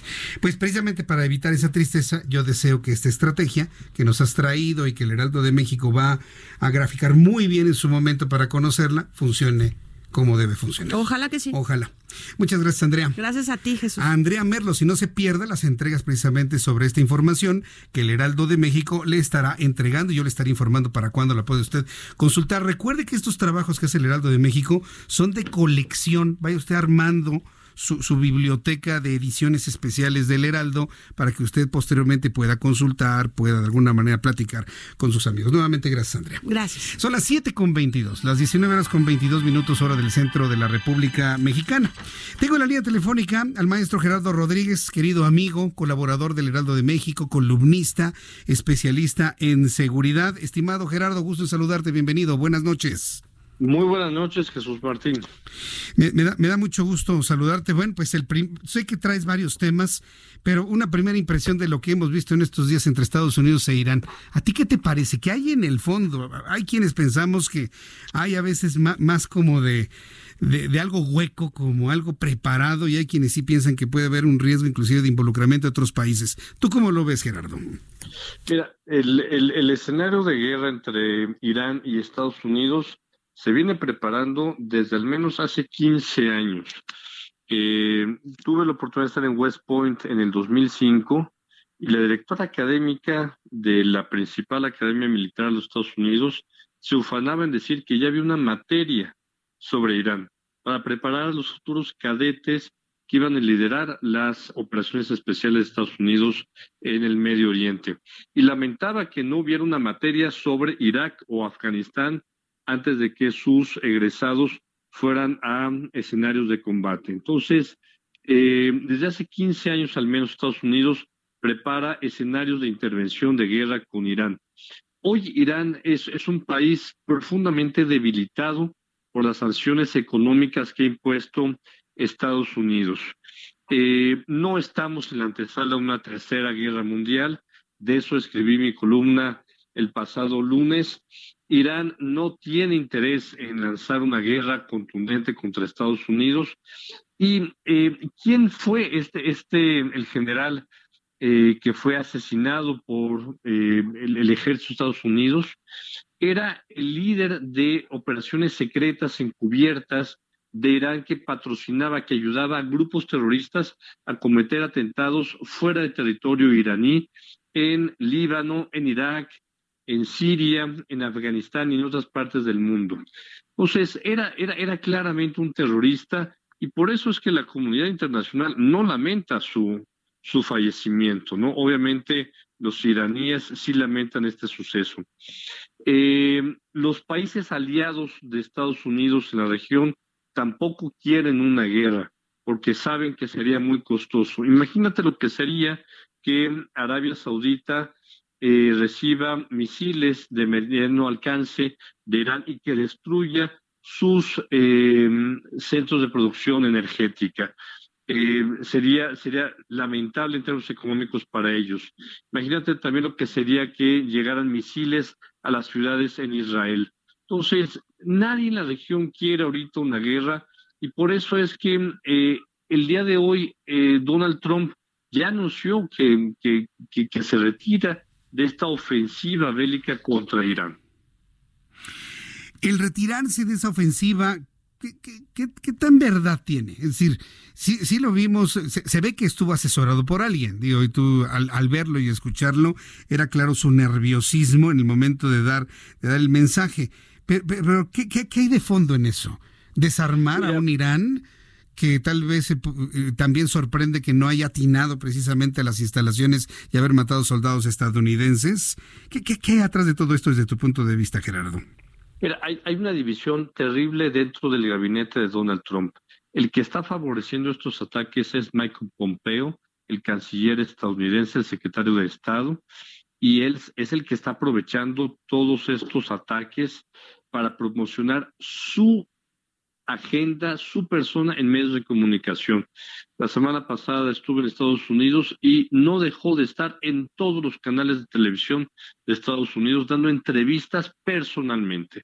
Mike Pompeo quiso ser eh, candidato a la senaduría por su estado, ya eh, retiró su candidatura porque es naturalmente un sucesor de, de Donald Trump si se llega a reelegir. Entonces, eh, detrás también de los ataques en Irán, por supuesto que está hacer una, una campaña de, eh, de, encubrir, de tapar el proceso de destitución, el proceso de impeachment. Este realmente es el tema político. Todos los temas, todas las acciones de política exterior de Estados Unidos tienen un impacto local. Y la verdad yo creo que sí, eh, lo que quiso es encubrir el proceso de destitución de impeachment que se abrirá seguramente la próxima semana. Bueno, pues veremos, porque finalmente con este discurso como que se abrió un tiempo de espera, a ver cuánto tiempo dura este tiempo de espera y estaremos atentos de ello. Eh, eh, Gerardo López Obrador, también te quiero preguntar, va al Centro de Capacitación Conjunto de Operaciones de Paz, que capacita a los mexicanos que participan en, pues con los cascos azules. ¿Tú, tú cómo ves esta participación de México en ella, esta capacitación? ¿Qué nos comentas sobre ello? Yo creo que es una magnífica eh, eh, acción política del presidente López Obrador de refrendar el que México participe en operaciones de paz. Esto no nos involucra en conflictos en, en el momento, pero si México quiere ser la potencia económica, política que está llamada a ser, eh, tiene que estar participando en operaciones de paz de Naciones Unidas. Te doy un dato cerca de 100 militares y policías federales ya participan como observadores en operaciones de paz en Medio Oriente y en África. Eh, más de la casi la mitad de nuestros cascos azules son mujeres. Y el día de ayer escuchaba a el, subsecretario de Naciones Unidas en una conferencia que dio en el Colegio de Defensa eh, del Ejército, eh, presumía que México está mandando como observadores un, número importante de mujeres que tienen una visión diferente para trabajar estos temas eh, de conflicto. Entonces, es un tema que hay que darle seguimiento. Y por último, Jesús Martín, México va a ser miembro del Consejo de Seguridad eh, de las Naciones Unidas el próximo año y vamos a estar debatiendo estos temas al más, alto, al más alto nivel. Bien, pues Gerardo, me dio mucho gusto saludarte, como todos los miércoles, aquí en el Heraldo Radio. Te envío un fuerte abrazo y estamos en la alerta máxima informativa de lo que ocurre entre Estados Unidos e Irán. Seguimos en alerta máxima, Jesús Martín. Abrazo fuerte, que te vea muy bien. Gracias, Gerardo. Hasta luego. Es el maestro Gerardo Rodríguez, columnista del Heraldo de México, especialista en seguridad. Pues mire, de, las cosas, de las pocas veces que escuchamos algo interesante que promueve el presidente de la República, no me diga que no, son de las poquísimas veces, de las poquísimas veces esto de los cascos azules, pero lo mejor es que mi compañero eh, eh, Gerardo Rodríguez va a estar muy, muy atento precisamente de todo este, este acercamiento, este encuentro, esta capacitación para írselo comentando a través de esta frecuencia. Son las siete y media, el reloj marca 19 horas con 30 minutos. Voy a los mensajes, regreso enseguida. Les recuerdo, estamos a través de 98.5 de FM en el Valle de México. Estamos en el 540 de amplitud modulada en el centro sur de la República Mexicana. Nos escucha a través de www.heraldodemexico.com.mx. Además, en mi canal de YouTube Jesús Martín MX, nos vemos inclusive y, y recibo todos sus comentarios a través de mi cuenta de Twitter, arroba Jesús Martín MX.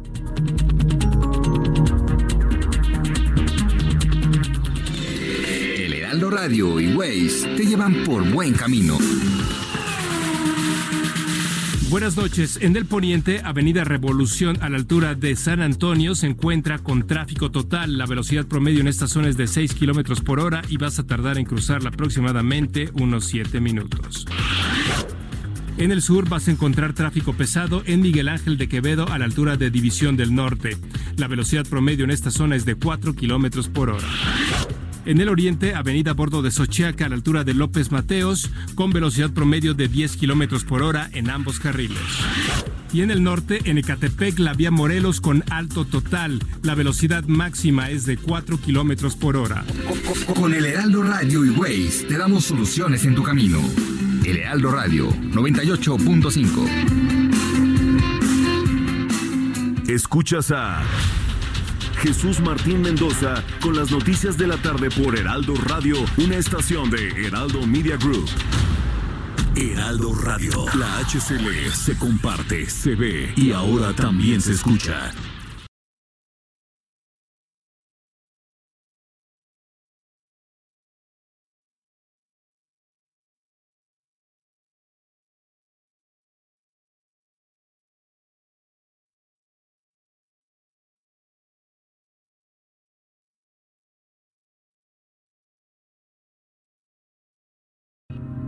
Escucha la H, Heraldo Radio. Escucha las noticias de la tarde con Jesús Martín Mendoza. Regresamos.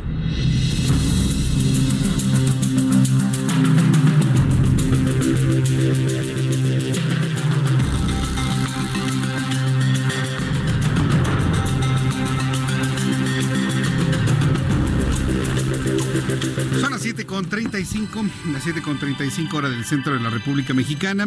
Muchas gracias por sus comentarios a través de mi cuenta de Twitter, arroba Jesús Martín MX, arroba Jesús Martín MX, Marco Cristain.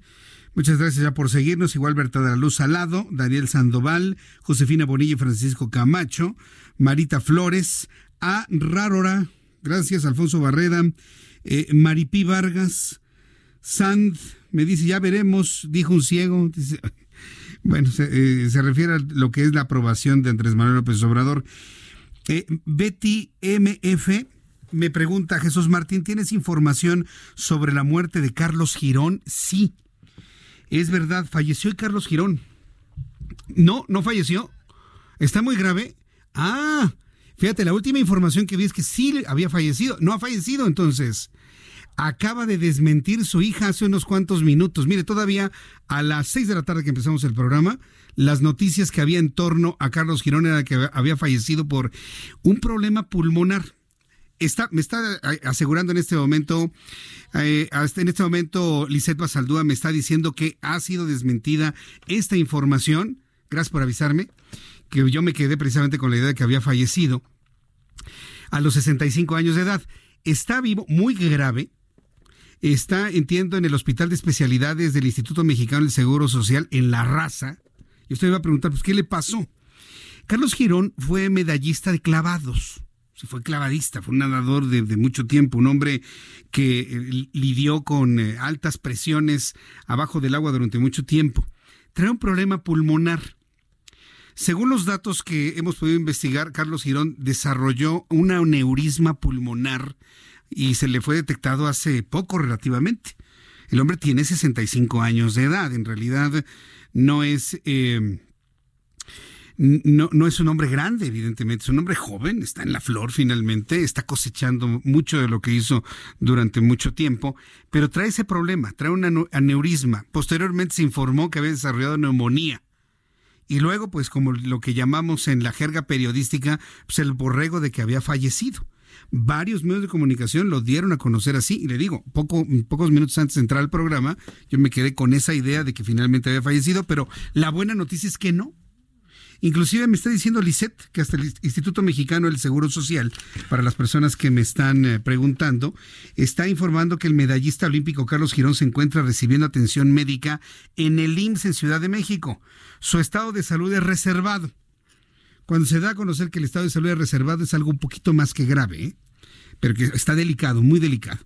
Carlos es un orgullo IMSS al forjarse en la Unidad Deportiva Morelos y ganar medalla de plata en los Juegos Olímpicos de Moscú en 1980. Pero sí, Betty MF, qué bueno que me preguntas, porque inclusive, bueno, había, estaba, había tenido yo esta información un poco más adelante en Millón, ¿sí? Para de esta manera poder de alguna manera este, confirmar o desmentir esta, esta información. Pero sí, nadie me podrá negar que prácticamente todos los medios de comunicación lo dieron por muerto, ¿eh?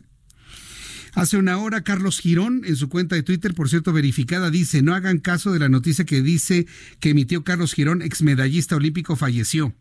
Es mentira y lo pone con mayúscula. Les pido por favor que no jueguen con esto y se informen bien antes de hablar. ¿Por, qué dice aquí Notimex? ¿Es, nota de Notimex? Ah, de las declaraciones de la hija de Carlos Girón. Sí, correcto. Muy bien, bueno, entonces no ha fallecido. Eh, según la agencia de noticias Notimex, que dirige San Juana Martínez, que por cierto le mando un saludo a San Juana, ya tuvimos oportunidad de platicar algunas cosas. Saludos San Juana Martínez desde aquí, desde el Heraldo. Bueno, pues de, eh, de parte de Notimex se informa Silvana Girón Uribe, hija del exclavadista olímpico Carlos Girón, estoy leyendo la nota del despacho informativo de Notimex, rechazó que su padre haya fallecido como se publicó en diversos medios, aunque el pronóstico es reservado, aún continúa con signos vitales. El pronóstico no es favorable, pero sigue, con vida, dijo Silvana, quien espera el reporte médico. Carlos Girón ingresó al Centro Médico Nacional La Raza, en la capital del país, por un proceso de neumonía el pasado 20 de diciembre pasado, pero se complicó y su estado de salud, eh, su estadía fue debido a una infección bacteriana que entró a su cuerpo, debo entender que a sus pulmones. Hace unas horas se dio a conocer que seguía delicado de salud, pero con la esperanza de una recuperación para ser sometido a una intervención quirúrgica. Carlos Girón, quien es el miembro del Comité Olímpico Mexicano, acudió el 18 de diciembre pasado a la asamblea del organismo olímpico y ya sentía, se sentía con algunos problemas de salud. La neumonía. Vaya que si sé lo que es la neumonía, usted sabe que a mí me dio neumonía, que soy un superviviente de neumonía bilateral. Y bueno, sí, sí, no se siente uno tan mal, debo decirle. ¿eh? No se siente uno tan mal en el momento en el que tiene la tos, la tos. Uno de los síntomas es tos con sangre. Ya cuando usted tose sangre es porque algo, algo grave está pasando. Se va usted al hospital. Y se lo digo porque tanto la, la influenza como las enfermedades bacterianas del tracto respiratorio pueden derivar en eh, neumonía. Cuando ya aparecen las bacterias, esto me lo han dicho los neumólogos y los otorrinolaringólogos, cuando ya hay bacterias en el tracto respiratorio es porque una enfermedad en inicio viral se dejó correr sin atención adecuada. ¿eh? Le comento esto para que cuando usted se enferme y se sienta muy mal, vaya con su médico, le dé el antiviral contra el virus que lo ataque y el antibacteriano contra las bacterias que pudiesen en un momento dado invadir su cuerpo y evitar los cuadros de neumonía. Atención adultos mayores. En esta temporada de frío es muy importante que se cuiden. Carlos Giro no es un adulto mayor, es, un adulto en plenitud, 65 años de edad, pero sí se reporta con estado totalmente reservado. ¿Hay algo más sobre el caso? Lisette Basaldúa. Es que debería ver cómo me mira Lisette Basaldúa pero mire, teníamos la información completa, precisa, en el momento en que usted me la preguntó aquí en el Heraldo Radio. Gracias, productora. Usted la conoce. Es más, mándele un saludito, usted que me está escuchando aquí en el Heraldo Radio, a través de Twitter y a través de mi cuenta de YouTube. Bueno, sí hay que reconocer, hay que estar muy pendientes, porque la propia Silvana Girón dice que el pronóstico es muy reservado y que posiblemente no, no, salga adelante en lo que decía el despacho. Pero vamos a esperar y hacer un deseo sincero, profundo, de una pronta recuperación de Carlos Girón. Eh, Steven me dice, Jesús Martín, ¿puedes dormir con las notificaciones de Twitter de la madrugada? Es que, es que empezó a zumbar mi teléfono, pero ya lo voy a poner en silencio total. Empezó a zumbar mi, mi, teléfono diciendo que habían caído, que había temblado dos veces en Irán, de que se había activado un volcán en Alaska y no sé qué tantas cosas más. Imagínese. Eh, Betty Márquez Franco, gracias por... Aquí bueno que cambiaste tu nombre para de esta manera referirme a ti, Betty Márquez Franco. Gracias Alfonso Olvera, te agradezco muchísimo. Nananina Tres Patines, ah, ya me descubrió Nananina Tres Patines. Muchas gracias Nananina, gracias por estar aquí con nosotros. Ya se imaginará por qué Nananina se pone el nombre de Nananina, ¿verdad? Sand, gracias también por tus comentarios. Linda Azucena, que por qué quité, ¿cuál video? ¿Cuál video? ¿Cuál video? ¿Cuál video? no, ahí está. El de, el de YouTube. Ah, lo que pasa es de que quité los anteriores, los primeros que habían, que no se escuchaban bien, que no tenían chat. Y ahorita estamos completamente en vivo a través de YouTube, Linda Azucena. Gracias por preguntarme. Jesús Otiv. Qué fácil las noticias escuchan los reporteros de Estados Unidos de lo que dice el gobierno y lo toman como un hecho. Dense la tarea de mandar a alguien a Irán o no, no corresponsales de Estados Unidos para cuando informen la verdad. Estamos precisamente en ese proceso. O sea, no crea que a Irán se llega de hoy para mañana, de ninguna manera. Estamos precisamente en ese proceso de tener información en directo desde el territorio iraní, con todos los riesgos que eso implica. Acuérdense que nuestra política aquí en el Heraldo es de presentarle toda la información necesaria, pero jamás vamos a poner en riesgo un reportero. Jamás vamos a poner en riesgo un corresponsal, un enviado especial, porque primero está la vida, primero está la seguridad y la integridad del personal. Pero eso evidentemente como principio de cuenta, no es una razón para no tener la información en su momento. Así que, por favor, tenga usted paciencia y vamos a tener todos los elementos necesarios. Esta historia no ha acabado, ¿eh? Por lo que me han dicho los analistas internacionales, eh, y el propio Armando Guzmán, esto no se ha acabado lamentablemente. Eh, me escribe también JC Ramírez, gracias, eh, José Carlos Ramírez Marín, qué gusto saludarlo, le mando un fuerte abrazo, gracias. Sergio Castilla de la Dice, yo jamás voté por López Obrador, que representa el PRI de los setentas, pobre país lleno de ignorancia. Bueno, esto ah, como respuesta a un mensaje de tweet que causó mucha polémica que lancé el pasado fin de semana, donde le preguntaba, ¿estaríamos mejor con José Antonio Meade? Digo, lo mismo podemos hacer, estaremos mejor con Ricardo Anaya o inclusive hasta con el Bronco. Ya iré haciendo esos ejercicios ahora que se está cumpliendo el primer año de gobierno de López Obrador. Pero bueno, eso lo veremos después.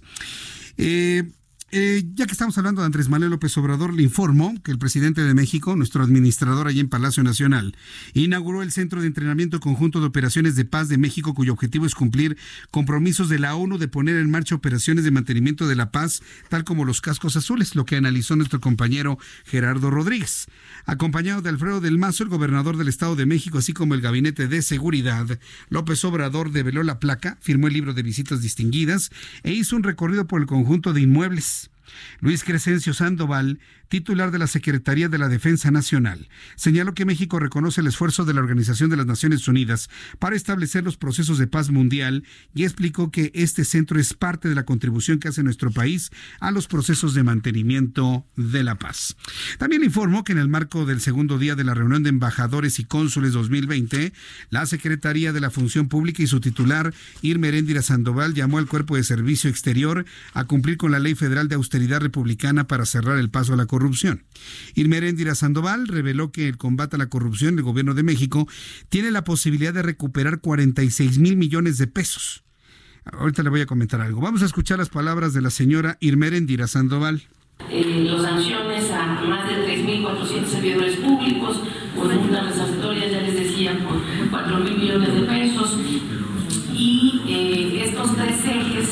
nuestra acción fiscalizadora para entidades federativas, nuestra acción fiscalizadora para contratistas, para visitantes y proveedores y nuestra acción fiscalizadora para servidores públicos de todos los niveles, pues han eh, eh, generado recursos, han recuperado, han rescatado recursos para el desarrollo. Esto es lo que dice Inmeréndira Sandoval. Le, estoy pidiendo a Orlando, a, nuestro compañero y querido Orlando, que guardemos este audio de Irmeréndira Sandoval y esta nota para cuando pase el año y si no tenemos 46 mil millones de pesos y nos digan en dónde están, entonces se lo vamos, vamos a tener que recordarle a la señora a lo que se comprometió. Porque este gobierno, le voy a decir una cosa, nos salen con que están ahorrando muchísimo dinero. Sale López Obrador, no hombre, con el nuevo aeropuerto nos ahorramos 100 mil millones de pesos. Pregúntele al gobierno dónde está todo el dinero que se han ahorrado. A ver, ¿dónde está? ¿En qué arcas? ¿En qué partida presupuestal? ¿En qué bolsa? ¿En qué cofre? ¿Dónde está todo el dinero que se han ahorrado? ¿Dónde? Porque el subejercicio es un delito también, ¿eh? Es una responsabilidad administrativa el subejercicio, presidente. E Irma Heréndira Sandoval. El subejercicio es tan grave como el gasto excesivo. Tan penado y tan peligroso. Entonces, cuando le salga uno de nuestros administradores y empleados diciendo, vamos a ahorrar miles de millones de pesos, pregunte, ¿y dónde están? Porque cuando usted y yo ahorramos, separamos 100 pesos, sabemos dónde lo guardamos, ¿eh? Y al final del mes, al final del año, sabemos dónde está ese guardadito, ese ahorro. ¿Nos ha dicho el gobierno López Obrador dónde están los ahorros? ¿Usted sabe? Yo no. ¿Usted sabe? ¿Ya se lo gastaron en qué? Falta transparencia para decir en dónde guardan lo ahorrado y falta transparencia para decir en dónde se lo gastaron si es que ya no lo tienen. Hay que decirlo. Tenía que, como dice el pajarito, ¿no? Del, es, un pollo, ¿no? Es, es un pollo de redes sociales. Se tenía que decir y se dijo. ¿Dónde están los ahorros? ¿En qué partida presupuestal? ¿En qué bolsa? ¿En qué cofre? ¿En qué morral? Es que sí, oiga, me la paso yo diciéndole, repitiendo lo que dice el gobierno. Y esa señora dice, nos vamos a recuperar 46 mil millones. ¿Recuperar? ¿Quién los tiene?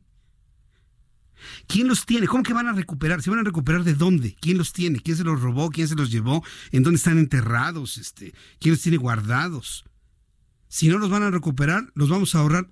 ¿Dónde los van a tener?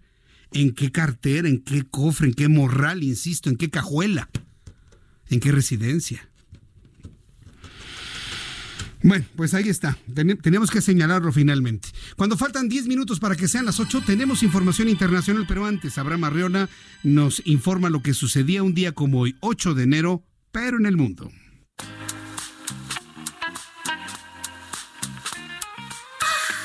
Continuamos con la información. Esto fue lo que pasó en un día como hoy en el mundo. 1642. Fallece don Galileo Galilei, matemático, físico, astrónomo e inventor intelectual italiano. 1914. El Middlesex Hospital de Londres comienza a utilizar el radio para tratar el cáncer. 1949. En Chile, el presidente Gabriel González Videla promulga la ley que concede el voto político a la mujer.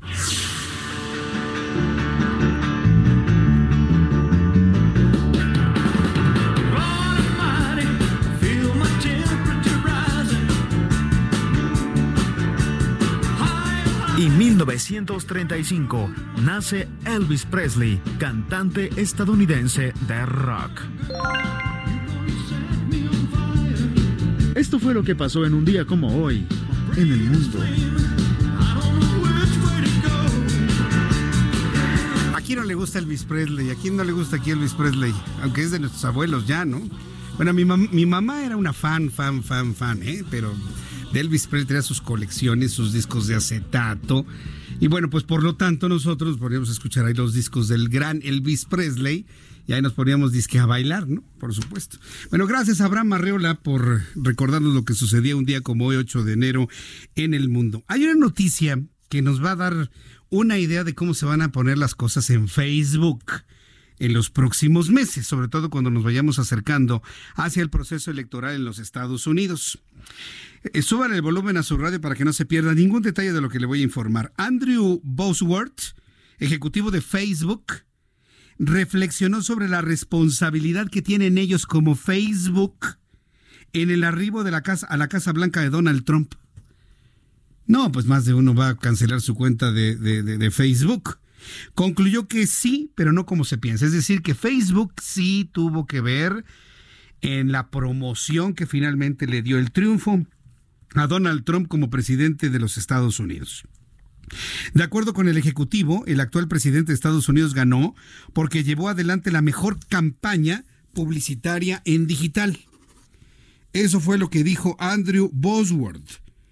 De acuerdo con este Ejecutivo, el actual presidente de Estados Unidos ganó porque fue el que mejor hizo una campaña publicitaria digital. Bosworth, quien forma parte del círculo íntimo de asesores de Mark Zuckerberg, aseguró que la cámara, la campaña, perdón, de Donald Trump no recurrió a la desinformación en 2016, solo supieron usar las herramientas de Facebook de manera efectiva. Entonces, ¿qué? ¿Se están echando la culpa? ¿Les da pena? ¿Están pidiendo perdón? ¿O qué están haciendo? No, nada más están comentando que gracias a Facebook y la campaña que hizo Donald Trump, pues él se encuentra finalmente como presidente de los Estados Unidos y está a punto de reelegirse. ¿eh? Y quién sabe si en ese proceso de reelección tenga que ver también Facebook o alguna otra red social. La que va a tener que ver es Twitter, porque él gobierna a través de Twitter. El príncipe Harry y Meghan Markle dejarán de ser miembros senior de la realeza británica y buscarán su independencia financiera y seguirán apoyando a la reina, pero dividirán su tiempo entre Inglaterra y también Norteamérica. Vaya declaración del príncipe Harry y de Meghan Markle que dejarán de ser miembros senior de la realeza británica. Ya estamos a punto de despedirnos. Antes le informo que el Observatorio de Volcanes de Alaska declaró alerta roja luego de la erupción del volcán Shishaldin, ubicado en las Islas Aleutianas, mientras que el Servicio Meteorológico de los Estados Unidos renovó la advertencia para el tráfico aéreo. El volcán Shishaldin entró en fase de erupción la madrugada del martes aproximadamente a las 5 de la madrugada, con lo cual arrojó una nube de cenizas a más de 7.000 metros de altura, 7 kilómetros de altura por encima del cráter. Eso es verdaderamente sorprendente.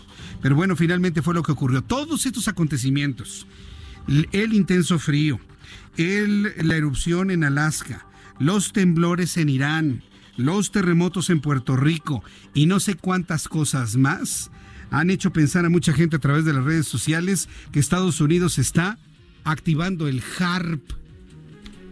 El HARP sí existe, ¿eh? no es un asunto así como de conspiración y algo extraño, no, sí existe. Es un observatorio meteorológico ionosférico. En realidad, eh, hay más mitos que realidades de lo que puede hacer esta instalación que precisamente se encuentra en Norteamérica. Mañana, si tengo tiempo, si me da tiempo, si no hay otra cosa más importante, le platico cómo supuestamente se cree funciona este conglomerado de antenas y que tienen esta relación con la atmósfera. Dicen que Donald Trump puede hacer llover, hacer temblar y no sé qué, tirar aviones y bueno, pues ya le confieren poderes como mágicos y sobrenaturales con el famoso HARP. Todo eso es parte de la fantasía que engloba pues el misterio de instalaciones que no explican para qué sirven. Esa es finalmente la razón. Con esta información nos despedimos. Yo le agradezco mucho que me haya acompañado con las noticias a esta hora de la tarde y de la noche. Rápido se acabó el programa, como que nos quedamos otra horita más, ¿no? Pero va a ser con, compañía de Brenda Peña y Manuel Zamacona a través del 98.5 de FM, 540 de amplitud modulada. Yo soy Jesús Martín Mendoza y lo espero mañana, 2 de la tarde, Heraldo Televisión, 6 de la tarde, Heraldo Radio. Por su atención, gracias y que tenga usted muy buenas noches. Esto fue Las Noticias de la Tarde con Jesús Martín Mendoza. Heraldo Radio. La HCL se comparte, se ve y ahora también se escucha.